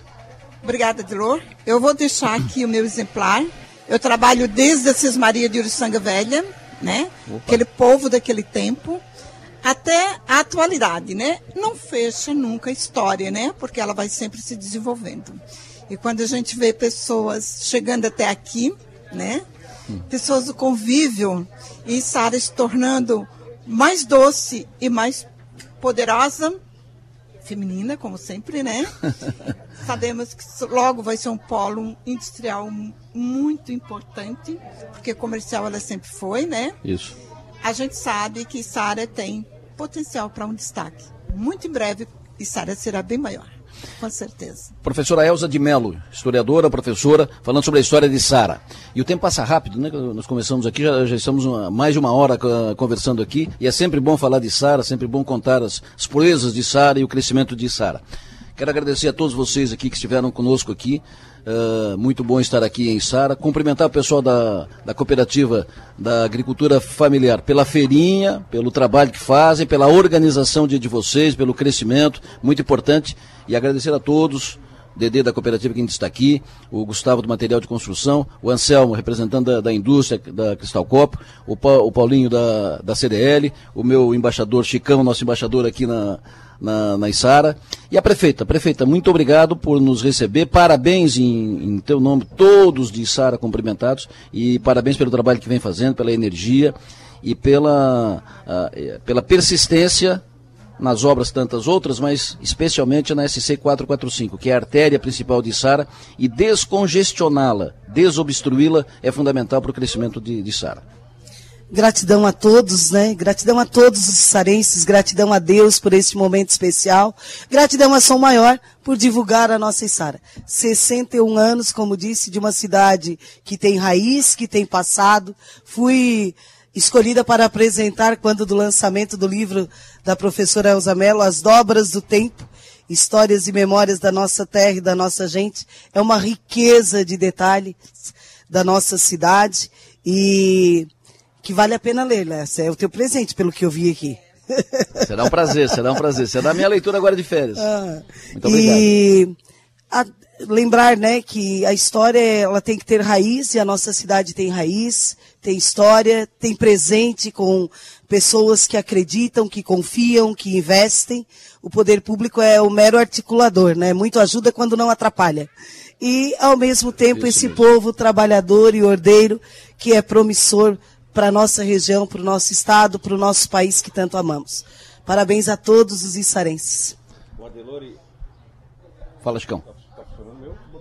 Aí, vai. Sabe que semana passada eu acordei de manhã, meu filho já acordou a 500 por hora, papai, parque, parque, parque. Eu disse assim, parque, parque, filho. Botaram um parque do lado da minha casa, cara, no centro. Aí, beleza, eu desci, mas já preparei uns 50, né? Botei os 50 no bolso. Eu digo, então vamos. Aí fomos lá no parque e tal, daí cheguei na roda gigante, eu digo pro cara, tá, onde é que eu compro o bilhete que eu não tô vendo nenhuma barraca? Que o cara, não, é de graça o parque. Eu digo, não, a obra, a, a, a melhor obra da prefeita, da prefeita até agora pra mim foi o parque, porque... Por teu filho, pelo Não, menos foi. Todos os dias ele acordava de manhã cedo, papai parque, já voltava embora dormindo. Eu digo, pô, coisa boa, roda gigante, carrinho de choque e tudo. Olhava pela janela, papai parque, e nós descia pro parque ali. Foi uma linda festa, né? O Natal Encantado. Agradecemos a parceria com a CDL. Foi uma linda festa, um Natal que trouxe as famílias para o centro da cidade, a praça revitalizada, reformada, parque gratuito, desfile de Natal. 5 mil pessoas foram assistir o nosso desfile de Natal, Les. Nossa. Quase gramado. Maravilha, maravilha. Gratidão à CDL, né? Tudo dinheiro do povo de Sara, revertendo para, os para o benefício dos issarenses. Maravilha. Parabéns, Sara, pelos 61 anos. Rafael Niero. Isso é abstinência de microfone, meu. Entregou para devolver é difícil. Mas foi, foi por uma boa causa, né? Uma boa causa. Agora é contigo, missão cumprida. comigo. Steven, Steven Sara para destacar os 61 anos, aniversário de Sara, e devolvo o microfone para o Rafael Niero, que está muito bem me substituindo nesse período de férias. Um abraço, Cessa Energia, tamo junto. Obrigado, Adelor. Volta quando agora? Hein? Volta quando agora? O quê? Pra cá? Pro microfone? No dia 7 eu vou, no, no dia 7 eu vou fazer algo semelhante aqui, um especial lá no Arroio do Silva. Muito bem. E depois, ah, o fim de férias, aí é lá pra, lá pra frente, lá, lá pra... Lá pra, pra frente, lá. Final de janeiro eu volto. Final de Fechou. janeiro eu volto. Um abraço. Um abraço, Adelor. Boa, boas férias aí. Grande abraço. Um abraço a todo o pessoal de Sara também, participando conosco aqui na Som Maior. Foi bacana demais receber a todos. Fizemos juntos hoje o programa. Adelor de Sara, eu aqui do estúdio, 9h22. Ah, nós vamos para o intervalo. Em seguida tem ainda é, dica de vinho, né? Como é que você vai passar a virada do ano? Nós vamos ter uma dica muito legal. Ontem teve dica de carne, hoje tem dica de vinho. Depois do intervalo. Chegamos aqui na reta final do programa, mas antes a gente tem a dica de vinho. Adega Bistec apresenta Um Mundo dos Vinhos, sem mitos nem segredos, com o enólogo Fabiano Mazili, da rede Bistec de supermercados. Tudo bem, Fabiano? Seja bem-vindo ao nosso programa. Bom dia. Bom dia, Rafael. Bom dia a todos os ouvintes. Prazer estar aqui com vocês mais uma vez. Tudo bem contigo, Rafael? Tudo, tudo bem, Fabiano. Prazer é nosso em recebê-lo aqui no programa, ainda mais para trazer uma, uma dica importantíssima, dica de vinho. Nos aproximando do final do ano, tem alguma dica para essa época? O que, que você pre- preparou para hoje, Fabiano?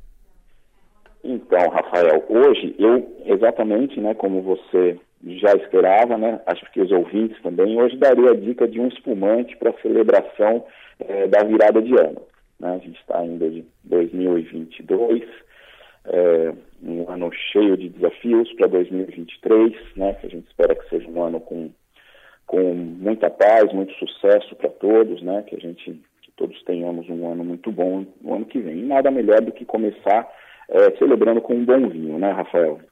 Com certeza, com certeza. Então, então eu escolhi um vinho muito especial que eu particularmente, pro meu não só a minha análise técnica, mas o meu gosto pessoal, eu gosto muito, Rafael. Então é uma dica né, é, é, profissional e uma dica pessoal que eu estou dando para é, a equipe da Som Maior e para os ouvintes hoje. É um vinho espumante da cave de Turkheim, é, da região da Alsácia, nordeste da França, ali fronteira com a Alemanha, aquela região que é, no decorrer das décadas foi da Alemanha, depois voltou, tanto que quando né, quem teve a oportunidade de visitar, ou mesmo depois pesquisando na internet, vê que as casas ali parecem muito com o estilo alemão, os vinhos, as garrafas, parecem muito com o estilo alemão, né? É, porém ali na região eles fazem vinhos, também vinhos espumantes muito bons, né? E nós temos um é, nas adegas do Bistec, né? Então eu trouxe esse vinho para conversar com vocês hoje. Rafael, uma curiosidade, né? Que às vezes o, né, a pessoa chega ali para ver, começa a ver uns termos nos rótulos ali, fica um pouco perdida, né? Então eu trouxe aqui um esclarecimento aí sobre uma curiosidade que a gente acaba tendo muita pergunta, né? A gente gosta muito de, de ajudar as pessoas a entenderem mais de vinho, né? Então, como é uma dúvida comum, eu trouxe aqui para vocês também. É, essa curiosidade é que na França, o termo utilizado para vinhos espumantes é vin de vinho mousseux, né? Ou seja, vinho espumante, vin que é vinho, mousseux, né? Já que mousse quer dizer espuma. Né? Então, isso para qualquer vinho espumante, né? desde aquele mais genérico, que não, não, não menciona o local, né, é, o país que ele é produzido, né? É a categoria dos vinhos espumantes é Van Mussot. É, porém, Rafael, quando em algumas poucas regiões da França se produz espumantes de alta qualidade, dentro de critérios, normas de produção muito mais restritivas, né, para obter um produto de maior qualidade, além de todo o terreno, clima, né, esse espumante de maior qualidade passa a ser chamado cremante, como a gente escreve em, em português, né, o francês diz cremant, né, fazendo referência à cremosidade que a espuma, muito presente, mas muito delicada, faz na boca. Então, o cremant fazendo né, é, referência à cremosidade da espuma na boca. Existem apenas sete regiões na França autorizadas a produzir cremant. E a Alsácia é uma delas. Né? Então, é, os vinhos, como eu comentei, os vinhos, os vinhos espumantes, né, Jean Mousseau na França, normalmente não apresentam uma é, AOP, né, como eles dizem, apelação de origem protegée, né, que nós dizemos denominação de origem protegida, DOP, são apenas vinhos da França, né, ou vin de France, como eles dizem. É, no caso dos cremãs, o termo cremã sempre vem associado a uma AOP, a uma, uma DOP, uma denominação de origem protegida, como é o caso do nosso é, cremã da é, AOP, que eu trouxe hoje para apresentar para vocês. Então vamos lá ao nosso vinho de hoje, nosso vinho espumante, que é o, é, a gente escreve em português cremante d'Alsace, né? Então em, em francês se pronuncia cremant d'Alsace, né? É um vinho espumante branco, em relação ao teor de açúcar ele é brute, tem 12% de teor alcoólico, a gente percebe já lendo o rótulo que não tenham um teor alcoólico tão alto, o que já era de se esperar em uma região mais fria, que a uva não amadurece tanto, não forma tanto açúcar para ser convertido em álcool. Né? Então é um vinho mais delicado, com uma maturação das uvas longa, lenta, numa região fria. Ele é feito com as uvas Pinot Blanc, Auxerrois, né, Auxerrois, né, como se escreve, Auxerrois, e a Pinot Gris, também chamada de Pinot Grigio, né? Então, Pinot Blanc, Auxerrois e Pinot Gris, é, três uvas brancas, ou seja, é o que a gente chama de um blanc de blanc, é, ou seja, um vinho branco feito com uvas brancas. Né? É, ele é produzido pelo método tradicional, né? ou seja, a segunda fermentação é feita dentro da garrafa, que dá um espumante mais complexo, bolhas de melhor qualidade. Né? Método tradicional, também conhecido por champenoise, por ser o método da região de Champagne também. Então, em nariz, ele traz fruta, traz flores, né? ele remete a pêssego, abacaxi, um leve toque cítrico, flores brancas e aquele toque da levedura, né? É, do fermento de pão, como alguns dizem, né, que é justamente pela segunda fermentação ter sido em garrafa, essa levedura, depois que faz a fermentação, ela permanece ali em contato dando essa complexidade, um pouco mais de corpo, um pouco mais de untuosidade e essa nota, né, esse aroma que a gente percebe de fermento de pão. Então, um vinho muito complexo aromaticamente, muito gostoso, intrigante, gostoso de perceber ele ali, né, de ficar é, identificando os aromas. Na boca, ele traz bolhas presentes em boa quantidade, porém bem delicadas.